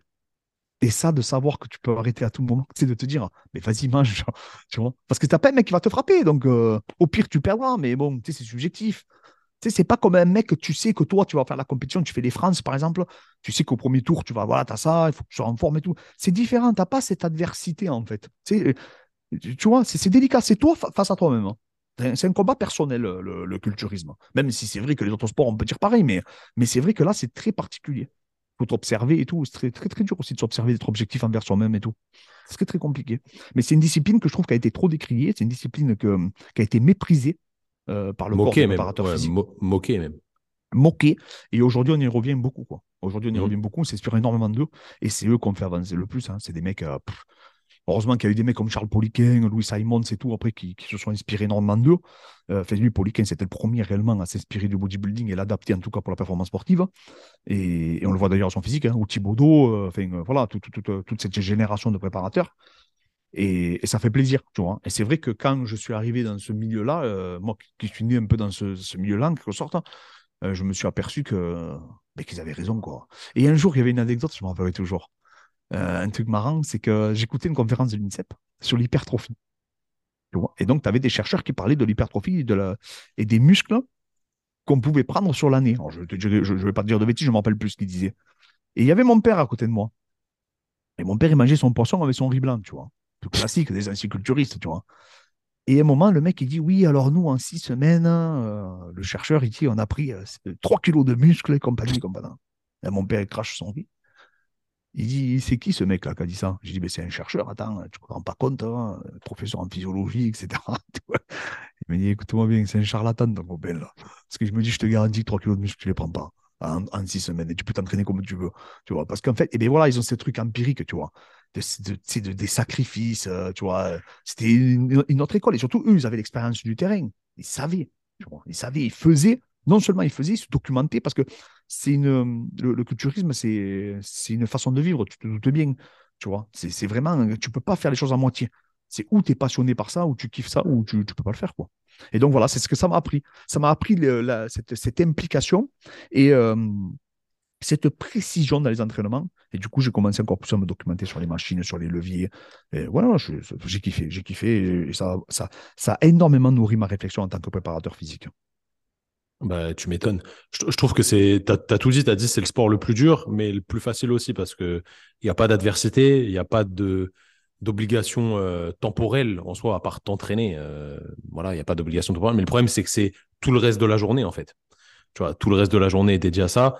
Moi, j'ai un de mes, un de mes, un de mes potes qui, qui s'est qualifié pour Olympia là, il y a trois semaines, là, Théo Le Guerrier. Je sais pas si tu vois, tu vois ah oui, ben oui, mais là, c'est des monstres après là. c'est un de mes potes. C'est un, c'est un délire en fait. On se rend pas compte. Après, lui, il, le gère très bien parce que c'est quelqu'un qui est, voilà, c'est un, c'est un mec qui a un mindset exceptionnel et vraiment, pour lui, c'est pas c'est pas un souci euh, à Noël avec sa famille de, de manger son super. Vraiment, il le il le, le prend pas mal. Pour lui, il va jamais se plaindre de ça et c'est pas négatif. mais franchement, je peux pas. Bon. non, mais je suis un gourmand des tu vois. Non, mais normal. Mais lui, tu vois, c'est pas. Donc, je pense qu'il a ce mindset-là de, de base. c'est un, un, gros travailleur. Mais euh, c'est vraiment intéressant parce qu'il y a pas mal de. Bah, la, moquerie, hein, on l'a dit tout à l'heure, c'était assez moqué. Parce que effectivement, les mecs, ils ont des physiques euh, hors du commun. Bon, on sait ce qu'il y a derrière, évidemment, à ce niveau-là. Voilà, on va pas se poser la question. Hein. C'est pas possible de faire 140 euh, kilos. Bon, 140 kilos, j'exagère peut-être pour 1m70. Euh, voilà, c'est juste de la logique de réflexion. Mais c'est un travail 24 heures sur 24. C'est incroyable et c'est des sacrifices même de santé au final pour atteindre un, un, objectif qui est juste dingue. Donc moi, d'un point de vue mental, je trouve ça complètement fou et complètement respectable. Donc vraiment, c'est intéressant. Je pense que tous ceux qui ont creusé là-dedans comme toi, tu as pu le faire en faisant euh, une compétition, c'est vraiment une espèce d'introspection, tu vois, à mon avis. Et surtout, ça revient, euh, ça vient lié euh, à un travail que tu apprécies énormément, comme moi, c'est le travail prophylactique, c'est-à-dire que c'est intimement lié les deux. Sans s'en rendre compte hein, à la base, hein, parce que ni, ni les kinés ni les bodybuilders n'ont échangé sur ce sujet-là, alors qu'ils sont complètement ils sont tous les deux euh, en adéquation et Mmh, sur la mmh. même longueur d'onde de ce, de- sur cet aspect, en tout cas. Mmh. C'est ça qui est incroyable. C'est-à-dire que tu vois des protocoles de réhab et tu vois des protocoles de bodybuilder hein, quand ils attaquent leur, euh, leur, leur prépa, c'est quasiment les mêmes, quoi, tu vois. Et c'est ça qui est incroyable, en utilisant quasiment les mêmes outils. Donc les uns auraient pu se nourrir des autres. Et en fait, on a créé Mais des barrières. Et quand le monde, crossfit est sûr. arrivé, alors là, ça a été la pire, la pire chose. C'est-à-dire Oh là, là. carrément, on a dit. Non, mais là, on a carrément dit. euh, c'est de la gonflette, hein, le bodybuilding, tu vois. Donc ça crée des. Et aujourd'hui, et on en revient, hein, heureusement, hein, on en revient, parce qu'aujourd'hui, maintenant, tu vas dans des box de crossfit, tu as des, t'as des poulies vis-à-vis, etc. Les gens en reviennent. Les gens commencent à faire du renfort, ouais. Heureusement. Bien sûr. Heureusement. Bon, c'est ma discipline du moment, donc euh, ça va, je ne suis, pas- je suis pas critique vis-à-vis du, du CrossFit. Quel est ton, ton regard justement là-dessus? Vas-y, je, te, je rebondis sur bah, le, le CrossFit. Est-ce que tu as testé? Je, je pense que oui. hein. Oui, oui, avant d'avoir une box de CrossFit, euh, oui, oui, j'ai testé. Euh, le CrossFit euh, n'est pas. et, et- et comme j'ai dit dans une, de dans une vidéo, le CrossFit pour moi n'est pas compatible avec le MMA. Pourquoi? Parce que moi j'adore le CrossFit, j'adore le MMA. Deux- mais c'est deux disciplines qui sont extrêmement chronophages, comme tu le sais bien. C'est-à-dire que c'est les deux disciplines les plus complètes. hein. Le CrossFit Voilà. est le MMA de la prépa physique, tout simplement. Tu dois être ultra complet. Le MMA, ben, c'est, comme tu dis, c'est le Saint Graal de la des sports de combat. Si tu veux faire les deux, c'est quasiment impossible. T'imagines maîtriser l'altéro, la lutte, le grappling, faire du cardio. C'est impossible. C'est deux disciplines qui sont extraordinaires, mais qui, entre elles, ont énormément de difficultés à cohabiter. Alors après, attention, il y a une chose que j'ai dit, si tu aimes le MMA et que tu aimes le crossfit, ça c'est autre chose. Parce qu'après, il y a une notion de plaisir. C'est-à-dire que tu ailles faire un WOD avec des potes, moi je vais venir dans ta structure, tu me fais faire un WOD, après on fait un petit, on va le lendemain, on fait du grappling et tout. Mais ça, c'est autre chose. Je parle pas pour performer. Là, on parle parce que déjà, c'est l'adhésion qui fait, euh, qui fait euh, le sport. On fait du sport pour se faire plaisir. Donc un mec qui est passionné par les deux, mais grand bien lui fasse, au contraire, il faut qu'il en fasse. Maintenant, bien sûr, il faut qu'il ait des entraîneurs qui, qui soient intelligents. Si moi, je t'envoie Abdoul, qui s'entraîne déjà deux fois par jour, mais je sais très bien que tu vas adapter les entraînements pour lui. Tu vas pas le mettre dans le WOD collectif avec tout le monde, mais qui va péter. Tu vois, et revenir à la lutte le lendemain, il est mort. Il aura fait des hamraps avec de l'altéro comme un malade, il va exploser le mec. C'est malheureux parce que c'est des disciplines qui sont extraordinaires, mais c'est des disciplines qui sont extrêmement exigeantes sur le plan physique, mécanique et physiologique. Donc, euh, donc voilà. Donc en fait, c'est ça mon point de vue. C'est deux disciplines exceptionnelles, mais qui ont énormément de difficultés à se nourrir euh, l'une. en fait, ça ne, comme je dis, ça ne te viendrait pas au crossfitter avec qui j'ai échangé, ça ne viendrait pas l'idée de faire du MMA pour nourrir le crossfit. Mais là, c'est un peu la même chose. Même si, attention, tu as des passerelles. hein. Tu as des passerelles, c'est-à-dire que tu as des outils qui sont utilisés comme les émomes et tout chez les crossfitters que tu peux intégrer dans une préparation physique pour euh, les combattants. C'est pas ce que je dis, mais c'est des outils. Et comme tu sais très bien, c'est l'individualisation qui amène à l'optimisation. C'est pas le collectif, bien sûr. Voilà mon point de vue. Mais après, c'est deux phrase. disciplines que je trouve, c'est deux disciplines que je trouve incroyables. Mais c'est de toute façon le CrossFit et le MMA, c'est les deux sports. Faut, faut pas se leurrer. C'est les deux sports qui ont explosé euh, littéralement. Parce que c'est Mm. des sports qui méritent d'exploser, tout simplement. C'est des. Je, je pense que tu vois un bon crossfitter qui a toutes les qualités physiques, dont la mobilité, qui pour moi est une vraie qualité physique, après sa carrière de crossfit ou pour passer à autre chose, passer sur du MMA. Euh, évidemment, il aura besoin de, de, de comprendre la technique, etc. Mais d'un point de vue capacité physique, il va vite être monstres. apte. Euh, C'est des monstres. Vice versa, tu vois. Ah oui, mais Medeiros, c'est un lutteur. hein. Mhm. C'est un lutteur à la base. C'est un lutteur universitaire. C'est des monstres, les lutteurs. hein. Les Brock. Lesnar, les machins, c'est des, titans. Hein. Et tout, t'imagines hein. Romero, euh, c'est tous des titans, ces mecs. Et je suis pas Ah, étonné qu'il y ait un lutteur. euh, je suis pas été, je suis pas étonné, pardon, qu'il y ait un lutteur euh, du niveau de Médé- enfin, qui était très fort apparemment en lutte, hein, qui est performé, qui s'est mis directement au CrossFit, tu vois, parce qu'il faisait l'altéro pour la lutte. Et après derrière, il est parti sur le CrossFit et je ne suis pas étonné qu'il performe, hein. vraiment pas. Donc Ouais, oui, puis t'as un, t'as un mindset aussi qui est, voilà, qui est combattant et tu, tu lâches pas la grappe. C'est des mecs qui s'entraînent 6 heures par jour, tu vois. Donc, euh, Et puis il a fait un choix. Après, tu peux pas concilier la lutte avec le CrossFit, Bah c'est impossible. évidemment, c'est pas Si possible. tu veux performer à haut niveau, hein, je te parle. hein. Après, euh, si, Oui. tu veux, comme, euh, si, le, le- le- si mon copain euh, Jérôme, euh, qui aime bien, qui fait deux cours de MMA et qui vient chez toi, qui fait deux WOD, ben, il n'y a, aucun inconvénient. Ah, faut- faut- le problème, c'est qu'il faut rester raisonnable, tu vois. C'est ça qui est dur dans ces deux sports. C'est des sports qui sont très. T'es très vite dans une matrice et tu, tu veux toujours en faire plus, toujours en faire plus, toujours en faire plus. Ce- Mais du coup, c'est pas possible, en fait. C'est ce que j'ai reproché euh, au CrossFit et c'est ce que je reproche au MMA également. hein. C'est le même reproche. que c'est additif et surtout, euh, tu t'aperçois qu'en faisant que deux cours de MMA par semaine, ça va être très dur d'être complet. Et ben, si tu fais que deux watts de CrossFit par semaine, ça va être très très dur de tout maîtriser. Tu vois Donc euh, voilà, c'est des disciplines, malheureusement. Le mec qui fait le choix de ces disciplines-là, il, il choisit deux disciplines extrêmement chronophages. Donc c'est sûr que c'est délicat. C'est délicat. Donc moi, je fais que l'individualisation aujourd'hui. Je fais plus de toute façon, euh, même, mais même en sport de combat, hein. on fait qu'en comité restreint. Après, c'est une mm. école, hein. c'est une vision. Bien sûr, bien sûr. Je vais, je vais rebondir sur un truc que tu as dit tout à l'heure, euh, qui, moi, me fait très plaisir, mais qui peut faire bondir euh, certains, certains vieux kinés, on va dire, qui sont un peu fermés. Euh, tu as dit que tout le monde, fallait que tout le monde travaille ensemble et que tout le monde pouvait se nourrir de tout le monde. Je suis un grand convaincu et je suis très content qu'il y ait des gens qui soient pas kinés d'un point de vue diplôme, qui se permettent de faire de la réhab, etc. Pour moi, c'est bien parce que le plus important, c'est les compétences quand tu me dis que tu prends des, des, bah, des, athlètes en, en, réhab, quelle est ta vision aujourd'hui sur la kinésithérapie, de ce que tu en sais, de ce que tu, tu, connais Est-ce que euh, voilà, tu as appris de certains kinésithérapeutes? Qu'est-ce que, Quel est le retour de tes athlètes là-dessus Sachant que moi, je suis quelqu'un de très, très, très critique vis-à-vis de mon métier. Euh, de, de, base, hein, pour le, mon premier métier, c'est kiné. Euh, je, je, suis très critique vis-à-vis de la kinésithérapie en France. Toi, qu'est-ce que tu en penses d'un point de vue extérieur hein? J'ai euh, j'ai quasiment jamais j'ai jamais rencontré un kiné pour l'instant. Hein. J'ai jamais rencontré un kiné qui était compétent s'il n'était pas préparateur physique. Ah là là, incroyable cette phrase. Ça, ça va. C'est-à-dire qu'en fait, ben, en fait, non, non, mais en fait, c'est c'est malheureux, mais et par contre, alors moi, c'est c'est pas hum, question de kiné ou d'ostéo. C'est c'est pas ça que je regarde. Ce que je regarde surtout, c'est la différence en fait pour moi, entre les individus, réellement, c'est euh, la prise en charge de quelqu'un. C'est-à-dire que tu as des jambes, ils vont te poser la main dessus. Tu sais que le mec, il est chaud. Tu vas dire à lui, il est chaud. Il va te mettre deux, il va faire deux manipulations. Il va toucher l'épaule, le trapèze, le derrière l'oreille. J'en ai un à la salle, moi, parce que j'en ai plein de kinés que j'entraîne. J'en ai un à la salle, il te met la main sur l'épaule, tu as l'impression qu'il t'a guéri, quoi. C'est limite, c'est un gourou, tu vois. Et en fait, ça, la prise en charge, il y a l'effet placebo, il y a l'effet nocebo aussi. Et tu as des gens qui ont une capacité à te prendre en charge, à te rassurer et à te mettre dans un contexte favorable pour la réhab. Que ça, c'est vrai qu'il y a certains kinés, c'est des monstres sur ça, tu vois. Vraiment, ça, je l'ai rarement ressenti chez les préparateurs et tout. Je trouve que c'est ce qui manque aux préparateurs physiques, c'est la prise en charge que vous, vous avez avec votre patient, tu vois. Et c'est ce que j'essaye, moi, de m'intégrer. Je me suis beaucoup inspiré des kinés, des chiro, des, ostéos, parce que je ne regarde que des conférences, en fait, qui les concernent. Hein. Je ne regarde rien, moi, en fait, qui concerne la prépa physique. Je ne regarde que des conférences médicales. Donc, en fait, euh, c'est vrai que j'ai plus une vision de kiné, d'ostéo, euh, ou de quelqu'un qui serait en profession libérale, enfin, du coup, de, quelqu'un qui serait dans le médical. Euh, que voilà, mais si tu n'as pas la notion de préparateur physique, tu es trop déconnecté de la réalité. Tu ne te rends pas forcément compte pas, en fait, c'est comme un médecin, mais qui n'est pas un médecin dans le domaine sportif. Il ne peut pas se rendre compte de ce qui se passe. Il ne peut pas comprendre le contexte de la performance. Donc pour lui, il va te dire euh, oui, il faut arrêter le sport. Arrêter. Non, mais non, je ne te demande pas d'arrêter. Je te demande comment je peux réadapter. Parce que moi, je dois performer. J'ai un contrat, je suis sous contrat, j'ai des contraintes, j'ai un calendrier, tu vois. Et ça, malheureusement, si tu n'es pas sur le terrain, tu ne peux, pas, peux le comprendre. C'est tout à fait normal. Et c'est très, très dur de se documenter aussi. Le problème qui s'est passé avec les kinés et les ostéos, c'est pas le, diplôme de kiné ostéo, c'est le même problème qu'on les préparateurs physiques. C'est qu'à la sortie de l'école, les gens ne se documentent plus. Pourquoi? Parce que pour une raison qui est très simple.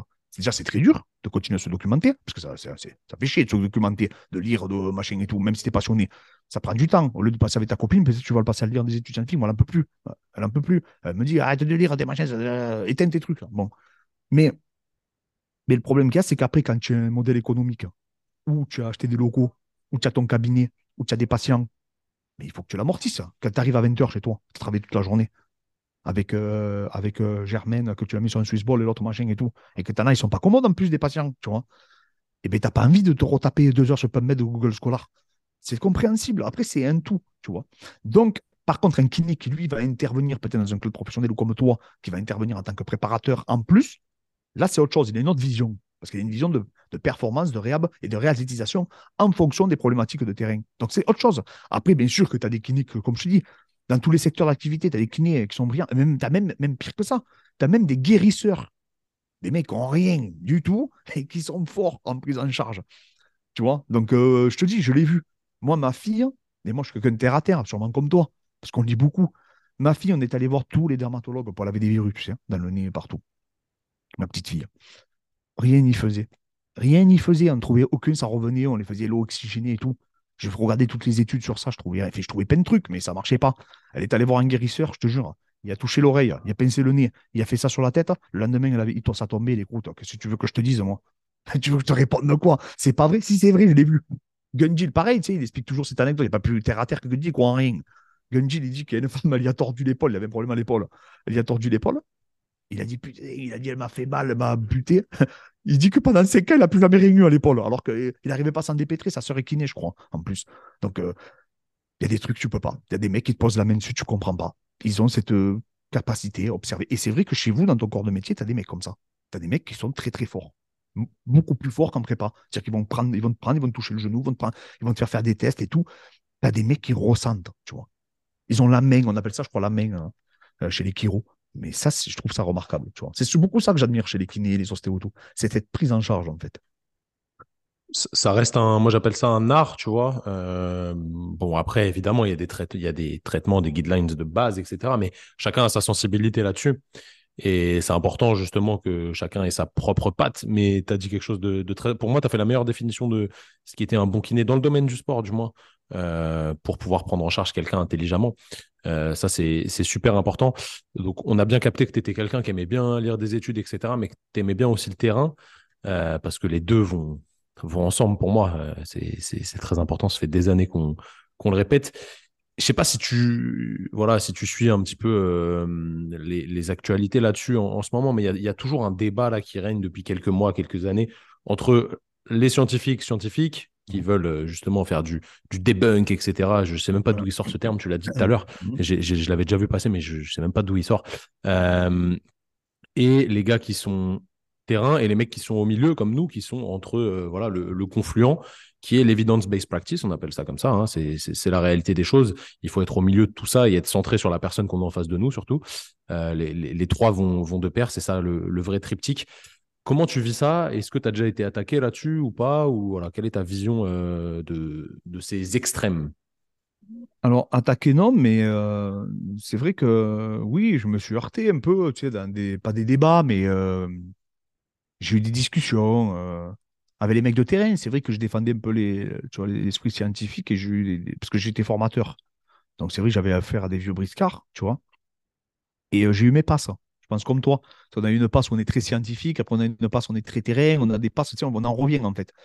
Et au final, euh, au final, on doit, bon, bien sûr qu'on doit apprendre chacun les, uns des autres, hein, c'est clair et net. Mais, euh, mais l'expérience de terrain, quand même, c'est quelque chose, tu vois. C'est-à-dire que, pourtant, je lis hein, beaucoup d'études scientifiques et tout. Franchement, je suis un partisan, hein, vraiment. je suis, mais vraiment, vraiment.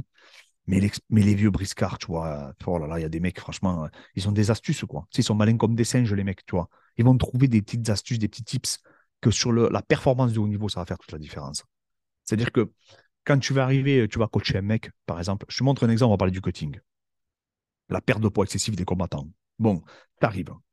Moi, en étant un mec de la science, j'ai un protocole. D'accord? J'ai un protocole qui est théorique, donc que je mets en pratique sur mes athlètes.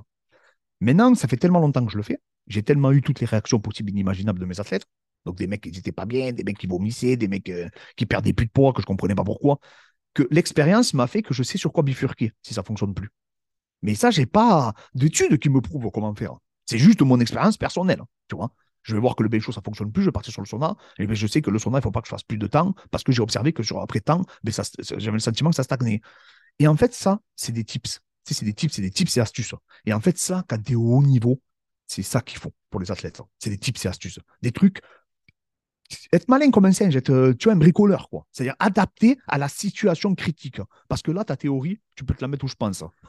Quand tout le monde est en panique parce que ton mec, il perd plus de poids, ou peu importe, hein, dans tous les sports, hein, que toi, par exemple, tu vas manipuler un mec, le mec, il doit aller jouer dans 10 minutes, ça fonctionne plus. Tu te dis, mais mince, pourquoi comment il... Et le mec, il boit, tu te dis, vite, vite, je, vais rentrer sur le terrain, je fais comment?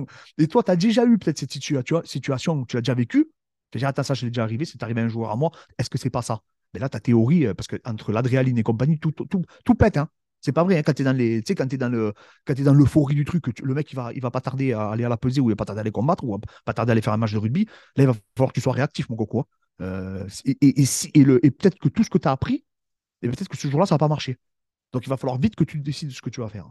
Et c'est là où les vieux briscards, ils sont très forts. Parce qu'ils ont cette expérience et ils savent rassurer, ils savent trouver les mots. Parce qu'ils l'ont vécu. Et le vécu, ça n'a pas de prix. Ça n'a pas de prix. Et c'est vrai, hein, et plus j'avance, plus j'écoute les vieux briscards et je prends des notes, tu vois. Tu vois, j'écoute autant des mecs euh, qui n'ont pas beaucoup de connaissances théoriques, qui disent même presque, même des fois, ils disent n'importe quoi. Ils vont tout mélanger, ils disent des trucs de ouf, tu vois, sur les muscles et tout. Genre, ils vont dire que ça, c'est un biceps, ils vont dire c'est un triceps ou un quadriceps. mais par contre, il va te dire, oui, mais moi, pour faire muscler les épaules, euh, je me mets dans tel angle. Tu vois Il va dire, je me mets dans tel angle comme ça. Et je trouve que je ressens mieux. Toi, qu'est-ce que tu fais? Tu vas ton EMG, tu regardes. Tu dis, purée.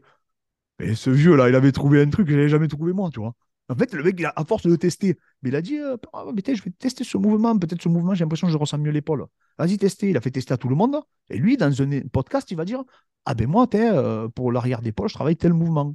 Tu Ou euh, l'autre, je ne sais plus qui c'était, je crois que c'était Charles Glass, qui mettait tout le monde pour, les, pour strier les fessiers, il mettait tout le monde sur l'escalier. Mec, il n'avait aucune connaissance, il ne savait rien, lui, il n'avait jamais lu une étude scientifique de sa vie. Je crois que c'était Charles Glass, ou je ne sais plus c'était lequel, un préparateur de culturiste. Et en fait, Coleman et tout avaient tous les, les, les fessiers striés, tu sais. Et, après, du coup, j'ai commencé à intégrer de, l'escalier à mes mecs. Et effectivement, je voyais que les, fessiers commençaient à, se, développer, se développer. Mais tu vois, c'est des petites astuces. Hein. Mais le mec, il a observé, mais il a tellement eu d'athlètes, le mec, il a fait beaucoup de bêtises, beaucoup d'erreurs. Hein. Moi, le premier, hein, j'ai fait énormément d'erreurs. Mais après, il a su rectifier le tir à des moments donnés. Et il va avoir cette petite expérience, cette, pardon, cette grande expérience, mais qui, qui, au fur et à mesure, si en plus tu dis ça avec l'esprit scientifique, euh, ben, automatiquement derrière, tu crées des, tu, tu, peux vraiment euh, performer, quoi. Enfin, amener les athlètes au plus haut niveau. Moi, je pense que c'est le, il faut mêler les deux, mais il faut surtout pas cracher sur le terrain. Et aujourd'hui, malheureusement, il y a des mecs qui vont se battre à coups d'études scientifiques. Tu sais, c'est des matchs d'études. Hein. L'autre qui te sort un papier, ouais, mais moi j'ai vu tel papier, ouais, mais moi je te sors ce papier. On a eu, on l'a eu, on l'a eu avec coach Kassem et Brett Contreras. Tu vois qui c'est? Je sais pas, tu vois c'est qui les deux. Ouais, Contreras, c'est le mec du fessier là. Les fessiers, ouais. Voilà. Bon, mais ils se sont entretués. Moi j'ai vu le podcast, c'est une blague. C'est une blague, le podcast, franchement, c'est une honte. Ils se sont entretués sur le hip trust, tu sais. Mais les deux avaient raison. Au final, les deux avaient raison. C'est n'importe quoi de s'entretuer sur ça. En plus, c'est deux mecs intelligents. Et souvent, c'est deux mecs intelligents qui veulent se débunker, tu ne sais même pas pourquoi. Sais, pour euh, du buzz, du bras, tu comprends pas. Et en fait, là, tu es là, alors on te dit, oui, mais il faut faire. C'est le débat qui fait élever le niveau. Parce qu'après, ça devenait des attaques personnelles. Après, ils se sont traités d'escrocs, se sont traités de machin. Et à la fin, euh, tu vois bien, sous les terres d'Oran en France, là, tout le monde s'est entretué pour rien. Au final, tout le monde s'est entretué. Et après, ça devient personnel. C'est-à-dire, ouais, mais toi, t'es ça, toi, t'es facho, toi, t'es machin. Les mecs s'entretuent pour rien. T'es dopé, l'autre, t'es pas dopé. et au final, pour un truc qui devait élever le niveau, ça ne l'élève pas. Ça devient une bagarre de, rue, quoi. Et là, Contreras et Coach Kassem, c'est ce qui s'est passé, je trouve. Alors que c'est deux mecs brillants. C'est des mecs que chacun a donné. Alors, je te promets, ils se sont battus dans le podcast à coup d'études. L'autre, il montrait son squelette. Hein. L'autre, il montrait des machins. L'autre, il avait, il avait imprimé, s'il te plaît, des études. il sortait, regarde là, c'était ça, ça, le docteur machin, le chercheur, ça. Ah, c'était pathétique. Hein. C'était, franchement, c'était pas, c'était pas terrible, tu vois. Alors que les deux, euh, et je te promets, c'était sur le Trust que ça a démarré. Et au final, euh, et puis, mec, ça n'a pas de sens, ouais. Et puis, s'il y en a un qui nous dit à nous deux, écoute, moi, ta fente, ben moi, je dis que ta fente, ça fait actionner euh, euh, euh, la partie inférieure du grand fessier. Eh ben, si tu veux, mon ami, qu'est-ce que je veux qu'on lui réponde? Si tu veux, voilà, allez, salut. Exactement. et, hop, et on continue. Ouais, tu vas pas parler pendant une heure et demie d'une fente. Ah ben non, c'est sûr. T'as pas trop de temps à perdre avec ça, quoi. Et surtout qu'au final, on sera tous d'accord. Voilà. Est-ce que les fentes, ça travaille les fessiers? Oui. Bien ah, sûr, tu vas pas me faire chier parce que ça fait travailler un peu plus le grand, le grand. Eh, c'est bon, ça va, ça va 5 minutes. Il y a d'autres choses à C'est pour, pour, se donner de l'importance que, que le personnel, que, que certains Oui, après, il y a des gens, ils veulent, être, ils veulent paraître brillants. Ça, c'est encore autre chose. Mm. Ça, c'est encore autre chose. Mais, mais bon, je veux dire qu'effectivement, faut, c'est bien le débat, mais il faut que le débat élève. Et après, euh, et après moi, tu franchement, euh, tu, quelqu'un qui. Après, moi, je fais un live, hein, c'est pas compliqué. Hein. On se met, on se parle, on discute, on échange. Moi, là, j'en fais tous les jours. Hein. Et toi et moi, euh, on fait ça toute la journée, coacher des gens. Hein.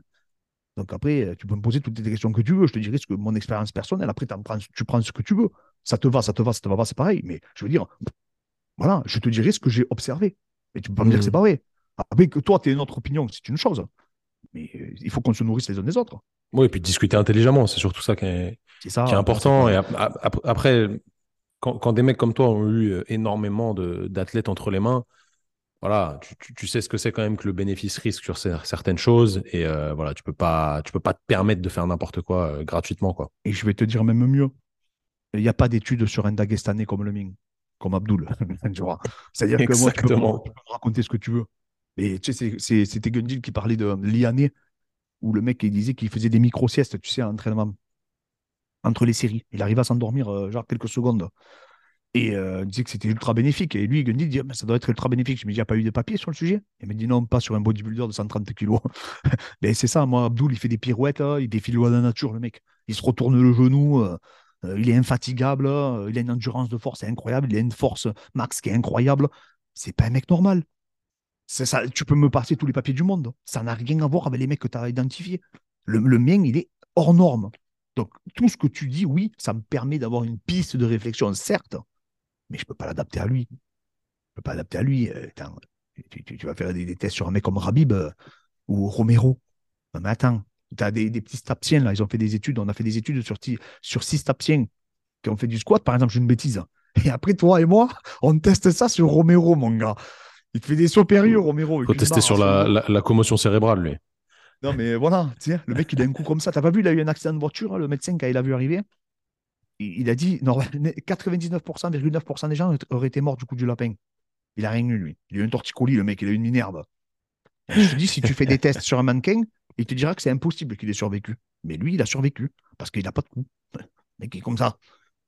mais voilà, mais c'est des mecs, c'est des anomalies, malheureusement. Hein. Et donc, c'est vrai que ça force beaucoup de choses. Quoi. Donc, ça nous ah, d'observer sur le terrain. C'est intéressant, ouais. Mmh, carrément. Carrément très intéressant ça. Comment tu gères ton justement le, distanciel qui aujourd'hui prend une part importante dans, ton travail et dans le mien aussi? C'est voilà, on, se développe avec les outils euh, actuels, c'est important, ça te permet de toucher plus de monde, etc. Et puis quand il y a des pandémies comme celle qu'il y a eu il y a deux ans, on n'est jamais à l'abri qu'il y en ait une nouvelle. Donc c'est un, un outil qui te permet quand même de travailler malgré tout ça. Comment tu gères pour réussir à individualiser euh, tes suivis et euh, voilà, encore une fois, réussir à faire 10 000 choses à la fois parce que tu fais plein de trucs à la fois, les, journées ne font que 24 heures. Comment tu gères ça? Je suis très bien organisé, c'est-à-dire qu'en fait, le matin, j'ai une heure consacrée à ça. À ma pause, j'ai une heure à 14 heures, pareil. Et après, le soir, j'ai une heure aussi. Donc ça va très très vite en fait, parce que quand tu es organisé, euh, j'essaye surtout de ne pas me désorganiser, parce que sinon tu es mort. Hein. Là, c'est foutu. Donc en fait, j'ai des heures, c'est-à-dire que quoi que je fasse, hein, je arrête. Hein. C'est-à-dire, je vais arrêter. Bon, ben, je pose mon téléphone, bon, bon, et hop, je sais que là, c'est mon heure du coaching à distance. Tu vois, par exemple. Hein.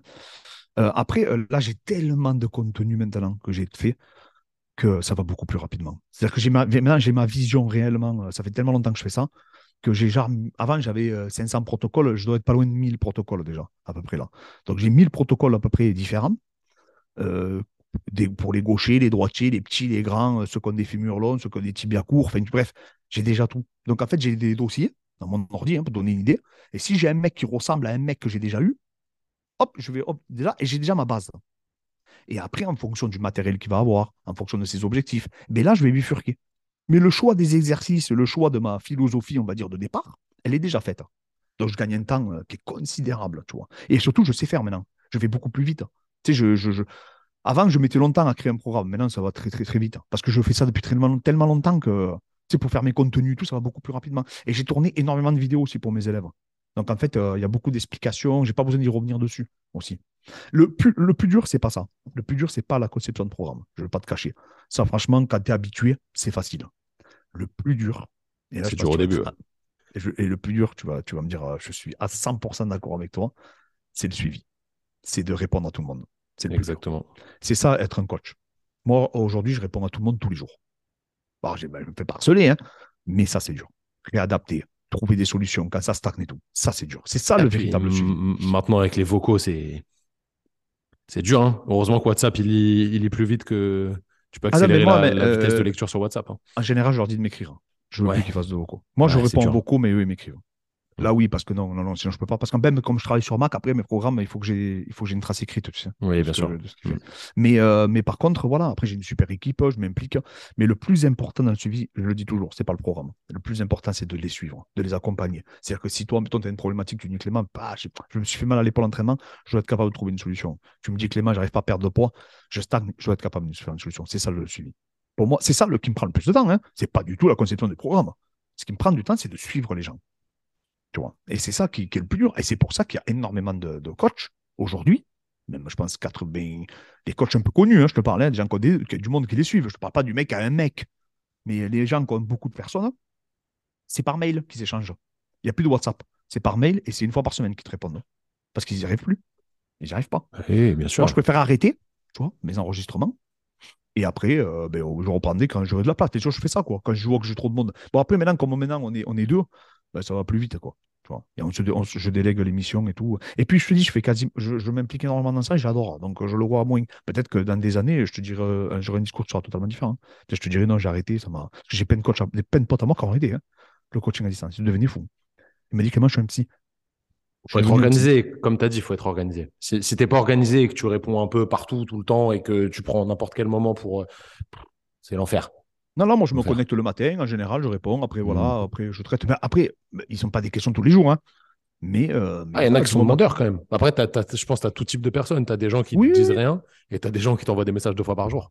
Mais c'est surtout que, non, euh, moi, j'ai pire que ça. C'est-à-dire, j'ai des gens qui me parlent de totalement autre chose.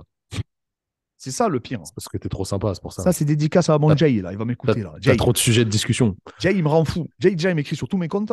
Et en plus, il me parle de trucs de fou. C'est-à-dire qu'il m'envoie des réels rigolos. Des trucs n'ont rien à voir. Alors, moi, je pense qu'il veut une requête pour le coaching, mais en fait, il m'envoie un mec euh, en train de manger des tartes ou des hamburgers, tu vois, un truc n'a rien à voir, quoi. Et voilà. Et donc, euh, ça, c'est vrai. Mais après, ça devient des potes, hein, aussi. hein. C'est normal, hein. Tu te lis d'amitié avec les gens. Mais voilà. Et, c'est ce que... et ça, je l'ai appris du coach qui m'avait coaché, du coup, pour le bodybuilding, parce qu'il était dispo, tu vois. Enfin, il me répondait pas tous les jours, mais euh, de temps en temps, tu vois, il me répondait tous les, toutes les semaines, j'avais ma réponse, quoi. Je faisais une liste de questions, hop, j'ai envoyé, hop, après, hop, il me répondait à tout ce que j'avais, hein, toutes les questions que j'avais, tu vois. Parce qu'il y a beaucoup de coachs qui ne répondent plus, hein, dorénavant. D'ailleurs, moi, j'en récupéré beaucoup d'élèves qui me disent, ah, moi, j'ai pris tel coach, tel coach, tel coach. Eh, il m'a jamais répondu, ou il me répondait vite fait, quoi. Tu vois. Là, ils échangent, moi, tu vois, je parle avec les gens, quoi. Mais après, c'est sûr qu'un mec, euh, je sais pas, je dis une bêtise, mais un mec comme Thibaut Inche, il peut pas faire ça, quoi. Ah non. Non, Bah, mais voilà, oui, c'est pas, c'est pas, parce qu'il il sait que c'est trop chronophage pour euh, vis-à-vis de, de ce qu'il a à faire. et Après, c'est un kiff ou, ou pas. hein. Oui, là, mais après, je peux comprendre. Je te dis, moi, des potes à moi, j'en ai trois qui ont arrêté parce qu'ils devenaient fous, quoi. Ils me disent, je suis pas un psy, quoi. Tu vois, ils devenaient dingues, quoi. Parce que moi, je te dis franchement, alors, je sais pas si toi, c'est pareil. Moi, ils m'écrivent à 23h le dimanche soir. hein. Ah oui, moi, les gens, bah, moi, les gens, tu vois, je leur dis, vous m'écrivez quand vous voulez je vous lirai pas tout de suite, mais voilà, les gens, Ouais. ils écrivent quand ils font leur séance. En ce moment, j'ai pas mal de forceux, des gens qui font du, du power. Eux, je sais pas pourquoi ils kiffent s'entraîner à 23h minuit. Ils, ils sont, ils, sont- ils sont bizarres dans cette mais moi, discipline. ils me, mettent des points d'interrogation quand je réponds pas. 10 minutes après, Ok, euh, le dimanche soir à 23h. Alors, moi, ça va, ils savent que je réponds 24, Non, j'ai mais, 24 heures pour ils répondre. rigolent parce que le lendemain, je réponds. Mais, mais des fois, c'est vrai que ça me fait rire, quoi. Tu vois. Non, mais voilà. Ouais. Bon, après, moi, je dis, je kiffe. Tant que je kiffe, c'est le plus important. Après, le jour que je kifferai pas, qu'il ferait moins, ben, je passerai à autre chose. Ouais, bien sûr, bien sûr. C'est comme tout, c'est des cycles. Et puis, euh, voilà, tu, tu fais ce qu'il y a à faire sur le, sur le moment T, quoi. Ouais, c'est ça. Et je trouve que c'est kiffant parce que j'entraîne des gens de partout, donc ça, c'est génial. T'en- faisais déjà avant le Covid? Oui. Ouais, ok. Ah, mais pas du tout le même format. euh, J'étais à l'ancienne, tu vois. Voilà. Mais j'ai. Comment mais après- comment t'as comment t'as rebondi justement sur cette période-là, hein, le premier confinement? Euh, Qu'est-ce que, tu- resté- qu'est-ce, qu'est-ce que tu t'es dit quand il y a eu, voilà, pas le droit d'aller dans les salles, euh, t'es chez toi, qui... comment t'as fait fonctionner le business J'ai dit que j'allais couler comme le Titanic parce que j'avais commandé toutes mes machines au moment où il y a le Covid. J'ai dit, ça y est, je suis mort. J'ai dit, Fred, oh purée, c'était beau quand même ce qu'on a créé et tout. On va couler, quoi. Et en fait, euh, on avait tout, on avait, déjà payé et tout. On, allait recevoir les machines, mais c'était trop tard pour faire marche arrière. Et on savait pas si les salles allaient rouvrir. Et du coup, ce qui s'est passé, comme on faisait quasiment que des cours particuliers, nous, et bien, après le premier confinement, on a ouvert qu'en particulier. Donc la salle était fermée, mais bon, elle, était ouverte, quoi. C'est ce qui nous a permis de survivre, hein. sinon on était morts. Mais après, non, après, ça allait. Du coup, ça allait. Mais c'est vrai qu'on a eu peur. Hein. On a eu des moments où on s'est dit, oh, ça y est, je suis foutu, quoi. J'ai eu peur qu'on coule, hein, franchement. hein. Mais bon, ouais, c'est sûr que c'est pas facile comme. euh, Bon, après, au final, t'as rebondi. hein. Oui, oui, mais je te dis, ça a été. Après, je me suis focalisé du coup à m'améliorer sur le coaching à distance. J'ai commencé à vraiment faire beaucoup de live Instagram, à, à encore plus faire de podcasts et tout. Donc, d'un côté, euh, non, moi, ça m'a été beaucoup plus bénéfique que négatif, le, Covid. Franchement, j'ai pu encore plus me documenter et tout. euh, je me suis remis la tête dans le guidon. Plus, je suis un positif, moi. Je suis un mec optimiste. Donc voilà, mais c'est vrai que quand j'ai eu toutes les machines, en plus, elles n'arrivaient pas au, bon moment et tout. Parce qu'on avait des gros problèmes de transport, du coup, euh, avec le Covid. C'est vrai qu'à un moment donné, j'ai dit, on va pas couler, quoi. C'est truc de fou. Tu vois. Mais bon, ça allait, ça l'a fait, quoi. Mais c'est vrai que ça a été, ça a été très difficile pour beaucoup, beaucoup, beaucoup de personnes. hein. Moi, tu vois, je suis persuadé que, comme tout dans la vie, euh, ceux qui arrivent à s'adapter sont ceux qui prouvent que bah, tout tout n'est qu'une question d'adaptation. hein. C'est comme dans le sport, tu t'adaptes aux, contraintes. Voilà, tu t'adaptes à ce qui est en face de toi, et puis généralement, ça fonctionne. hein. Quand tu t'adaptes, il n'y a pas de, y a pas de souci. Toujours une solution quand es positif, comme tu as dit, et que tu n'es pas là à te morfondre et à dire ah, c'est l'enfer, euh, voilà, ils, nous ont confinés, qu'est-ce qu'on va pouvoir faire, etc. Il y, a, toujours un truc à faire. Nous, ça a été la période la, c'est pas la période la plus faste parce que je vais pas mentir non plus, c'est, c'est, ça a bien, bien évolué depuis, mais c'est là où vraiment le, le, projet il a explosé en termes de, de croissance parce qu'on a pris les choses du bon côté et pareil, on a pris plus de temps pour se former sur les réseaux, sur pas mal de choses et c'était le moment quoi. On n'a pas le choix, hein, surtout en plus. Hein, quand t'as pas le choix. Mais voilà, moi c'est pareil. Été un tournant. Hein. Quoi. Ouais. Bah, nous un tournant. Mm. Vraiment pour nous. Pareil, sur les réseaux et tout, on a explosé à ce moment-là, à peu près. quoi. on a explosé. Hein, oui. On n'est pas Siméon Panda, mais euh, voilà. Quoi. Ah, il a des sacrées clavicules, lui. Voilà. C'est pour ça qu'il a explosé, lui. Donc voilà. Non, mais après, voilà. Mais c'est vrai que non, non, il faut voir le positif euh, dans le négatif, on va dire. Exactement. Clément, on va passer à l'avant-dernière partie de, ce podcast. Euh, je vais te lister une liste, du coup, de valeurs. Des valeurs, c'est des mots sur lesquels tu mets des, choses qui te sont chères ou qui te représentent. Euh, c'est comme tu veux. Il y en a qui vont résonner euh, en toi. Tu m'en gardes trois parmi toutes celles que je vais te proposer. Je vais t'en proposer à peu près une vingtaine. Tu peux noter si tu veux, mais je pense qu'il y en a qui vont faire tilt et peut-être que tu connais déjà tes valeurs. À mon avis, tu les, tu les connais déjà. Peut-être qu'elles ne seront pas dedans, mais il y a des mots qui vont, qui vont résonner en toi. T'es prêt? Vas-y. Allez, let's go. Ambition, amour, authenticité, combativité, courage, efficacité, équilibre, excellence, exemplarité, famille, intelligence, justice, liberté, pédagogie, performance, professionnalisme, travail, et en dernier, je vais te mettre vaillance. Si tu devais m'en garder trois parmi tout cela, je sais que c'est dur, il y en a qui se recoupent, euh, mais si tu devais garder trois qui te, qui te sautent aux oreilles. Exemplarité, combativité. Et euh, exemplarité, combativité et authenticité. C'est quoi l'exemplarité selon toi? Montrer l'exemple à ses élèves montrer l'exemple en, me remettant en question, en, tu vois, en étant déter, quoi. Je trouve, je, trouve que c'est. J'ai déjà été questionné sur ça et un peu attaqué, où je disais que je peux pas aller voir un nutritionniste euh, si il n'est pas en shape, tu vois. Et les gens m'ont dit, ouais, mais ça veut rien dire. Oui, ça veut rien dire. Mais pour moi, c'est une preuve que le mec, il est capable d'appliquer ce qu'il est capable de nous transmettre. J'ai énormément de difficultés à croire euh, aux gens qui sont pas capables d'appliquer pour eux-mêmes. Hein. C'est un peu comme le mec qui te dit de, comment devenir riche, mais qu'il est pauvre. J'ai énormément de difficultés. Je te dis pas qu'il va pas donner des bons conseils, hein, parce que théoriquement, oui. Je vais pas faire le, débile. Théoriquement, il pourrait me donner des meilleurs conseils. Mais c'est des croyances. Et j'ai compris avec le temps que c'est le plus important, c'est de croire. C'est pas la méthode, c'est pas le chemin, c'est pas vrai. C'est de croire. Et quelqu'un qui croit, même s'il est maladroit, il va y arriver. C'est l'adhésion. Peu importe que ce soit aussi bien sportif que professionnel.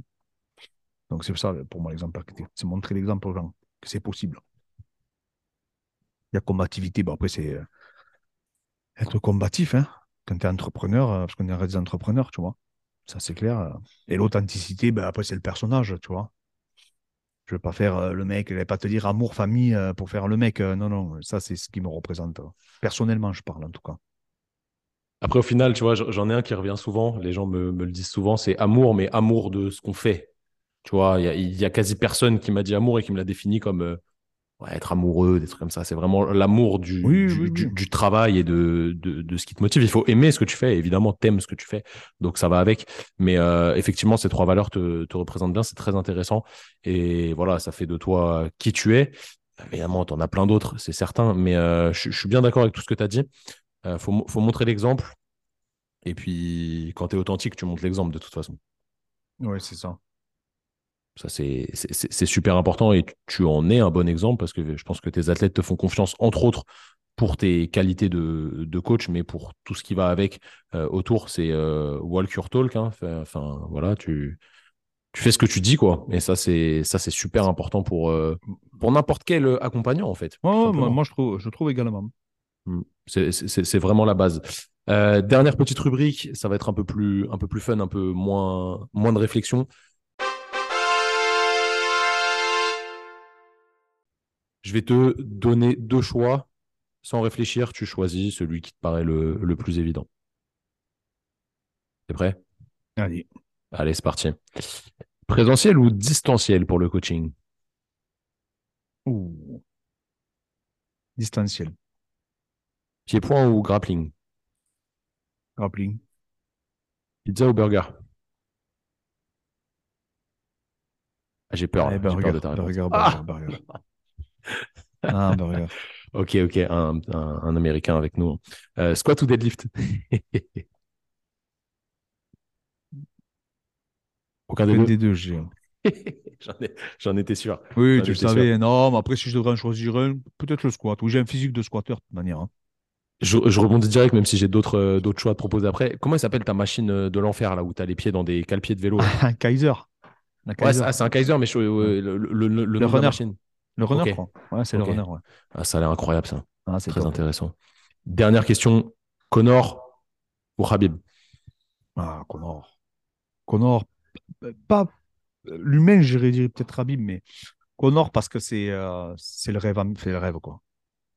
Ouais, puis en, en vrai, au final, les deux, on les connaît pas. Ça se trouve, les deux, c'est des super humains, tu vois. Oui, oui, non, mais c'est pas Ou- ça. euh, Ou pas, mais il en fait, il m'inspire par le travail, Habib, mais, mais Connor, il m'inspire par, par, par comment ça s'appelle, parce qu'il a accompli, fait parce qu'il est.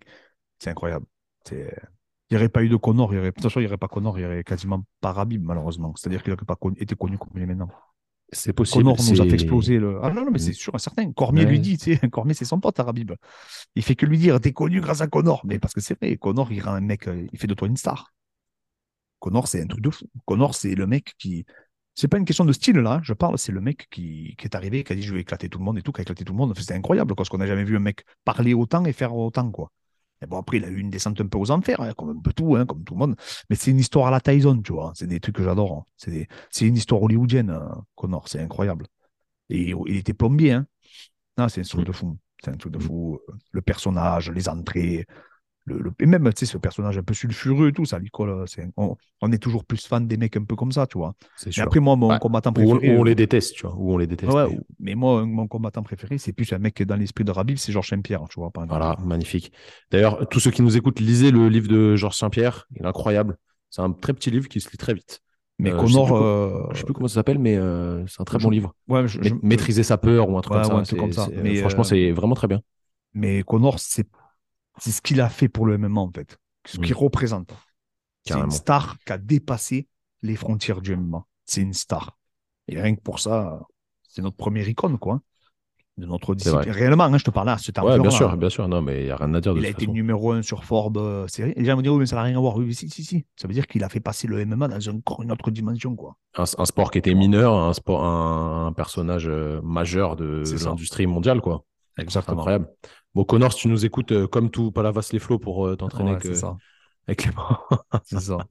Ça serait, ça serait pas mal. Bon, les amis, si vous avez kiffé l'épisode, je pense que vous avez kiffé l'épisode parce que vous en êtes encore là. Allez suivre Clément si c'est pas déjà le cas. Donc, Clément Marcoux sur, euh, sur Instagram, sur YouTube aussi, sur TikTok aussi, je pense.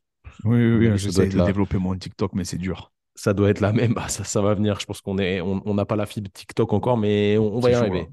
Persuadé qu'on va y arriver. Il faut être impactant sur le début de la vidéo. C'est c'est ça qui fonctionne bien.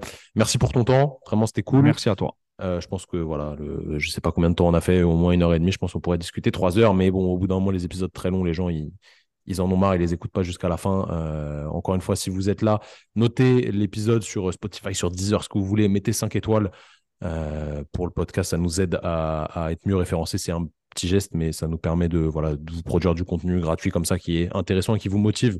Je l'espère encore une fois. Allez donner de la force à Clément. C'est quelqu'un qui qui fait ce qu'il dit et qui véhicule que des bonnes vibes et de la qualité. Donc euh, voilà, merci encore, euh, merci encore à toi pour euh, le temps pris. Et puis, bah, je te souhaite une, une bonne soirée. Je sais pas si tu vas entraîner quelqu'un, si tu vas Non, t'entraîner. ça si y est, là, ils sont en fini. train de taper à côté comme des malades. Je finis dans 20 minutes. nickel, Super. nickel. Fin de, Merci fin de toi, journée. en tout cas. Ouais, Clément, merci beaucoup. Et les amis, euh, n'oubliez pas, prenez soin de vous, entraînez-vous intelligemment et faites ce qui est bon pour vous et pour le monde surtout. Salut tout le monde.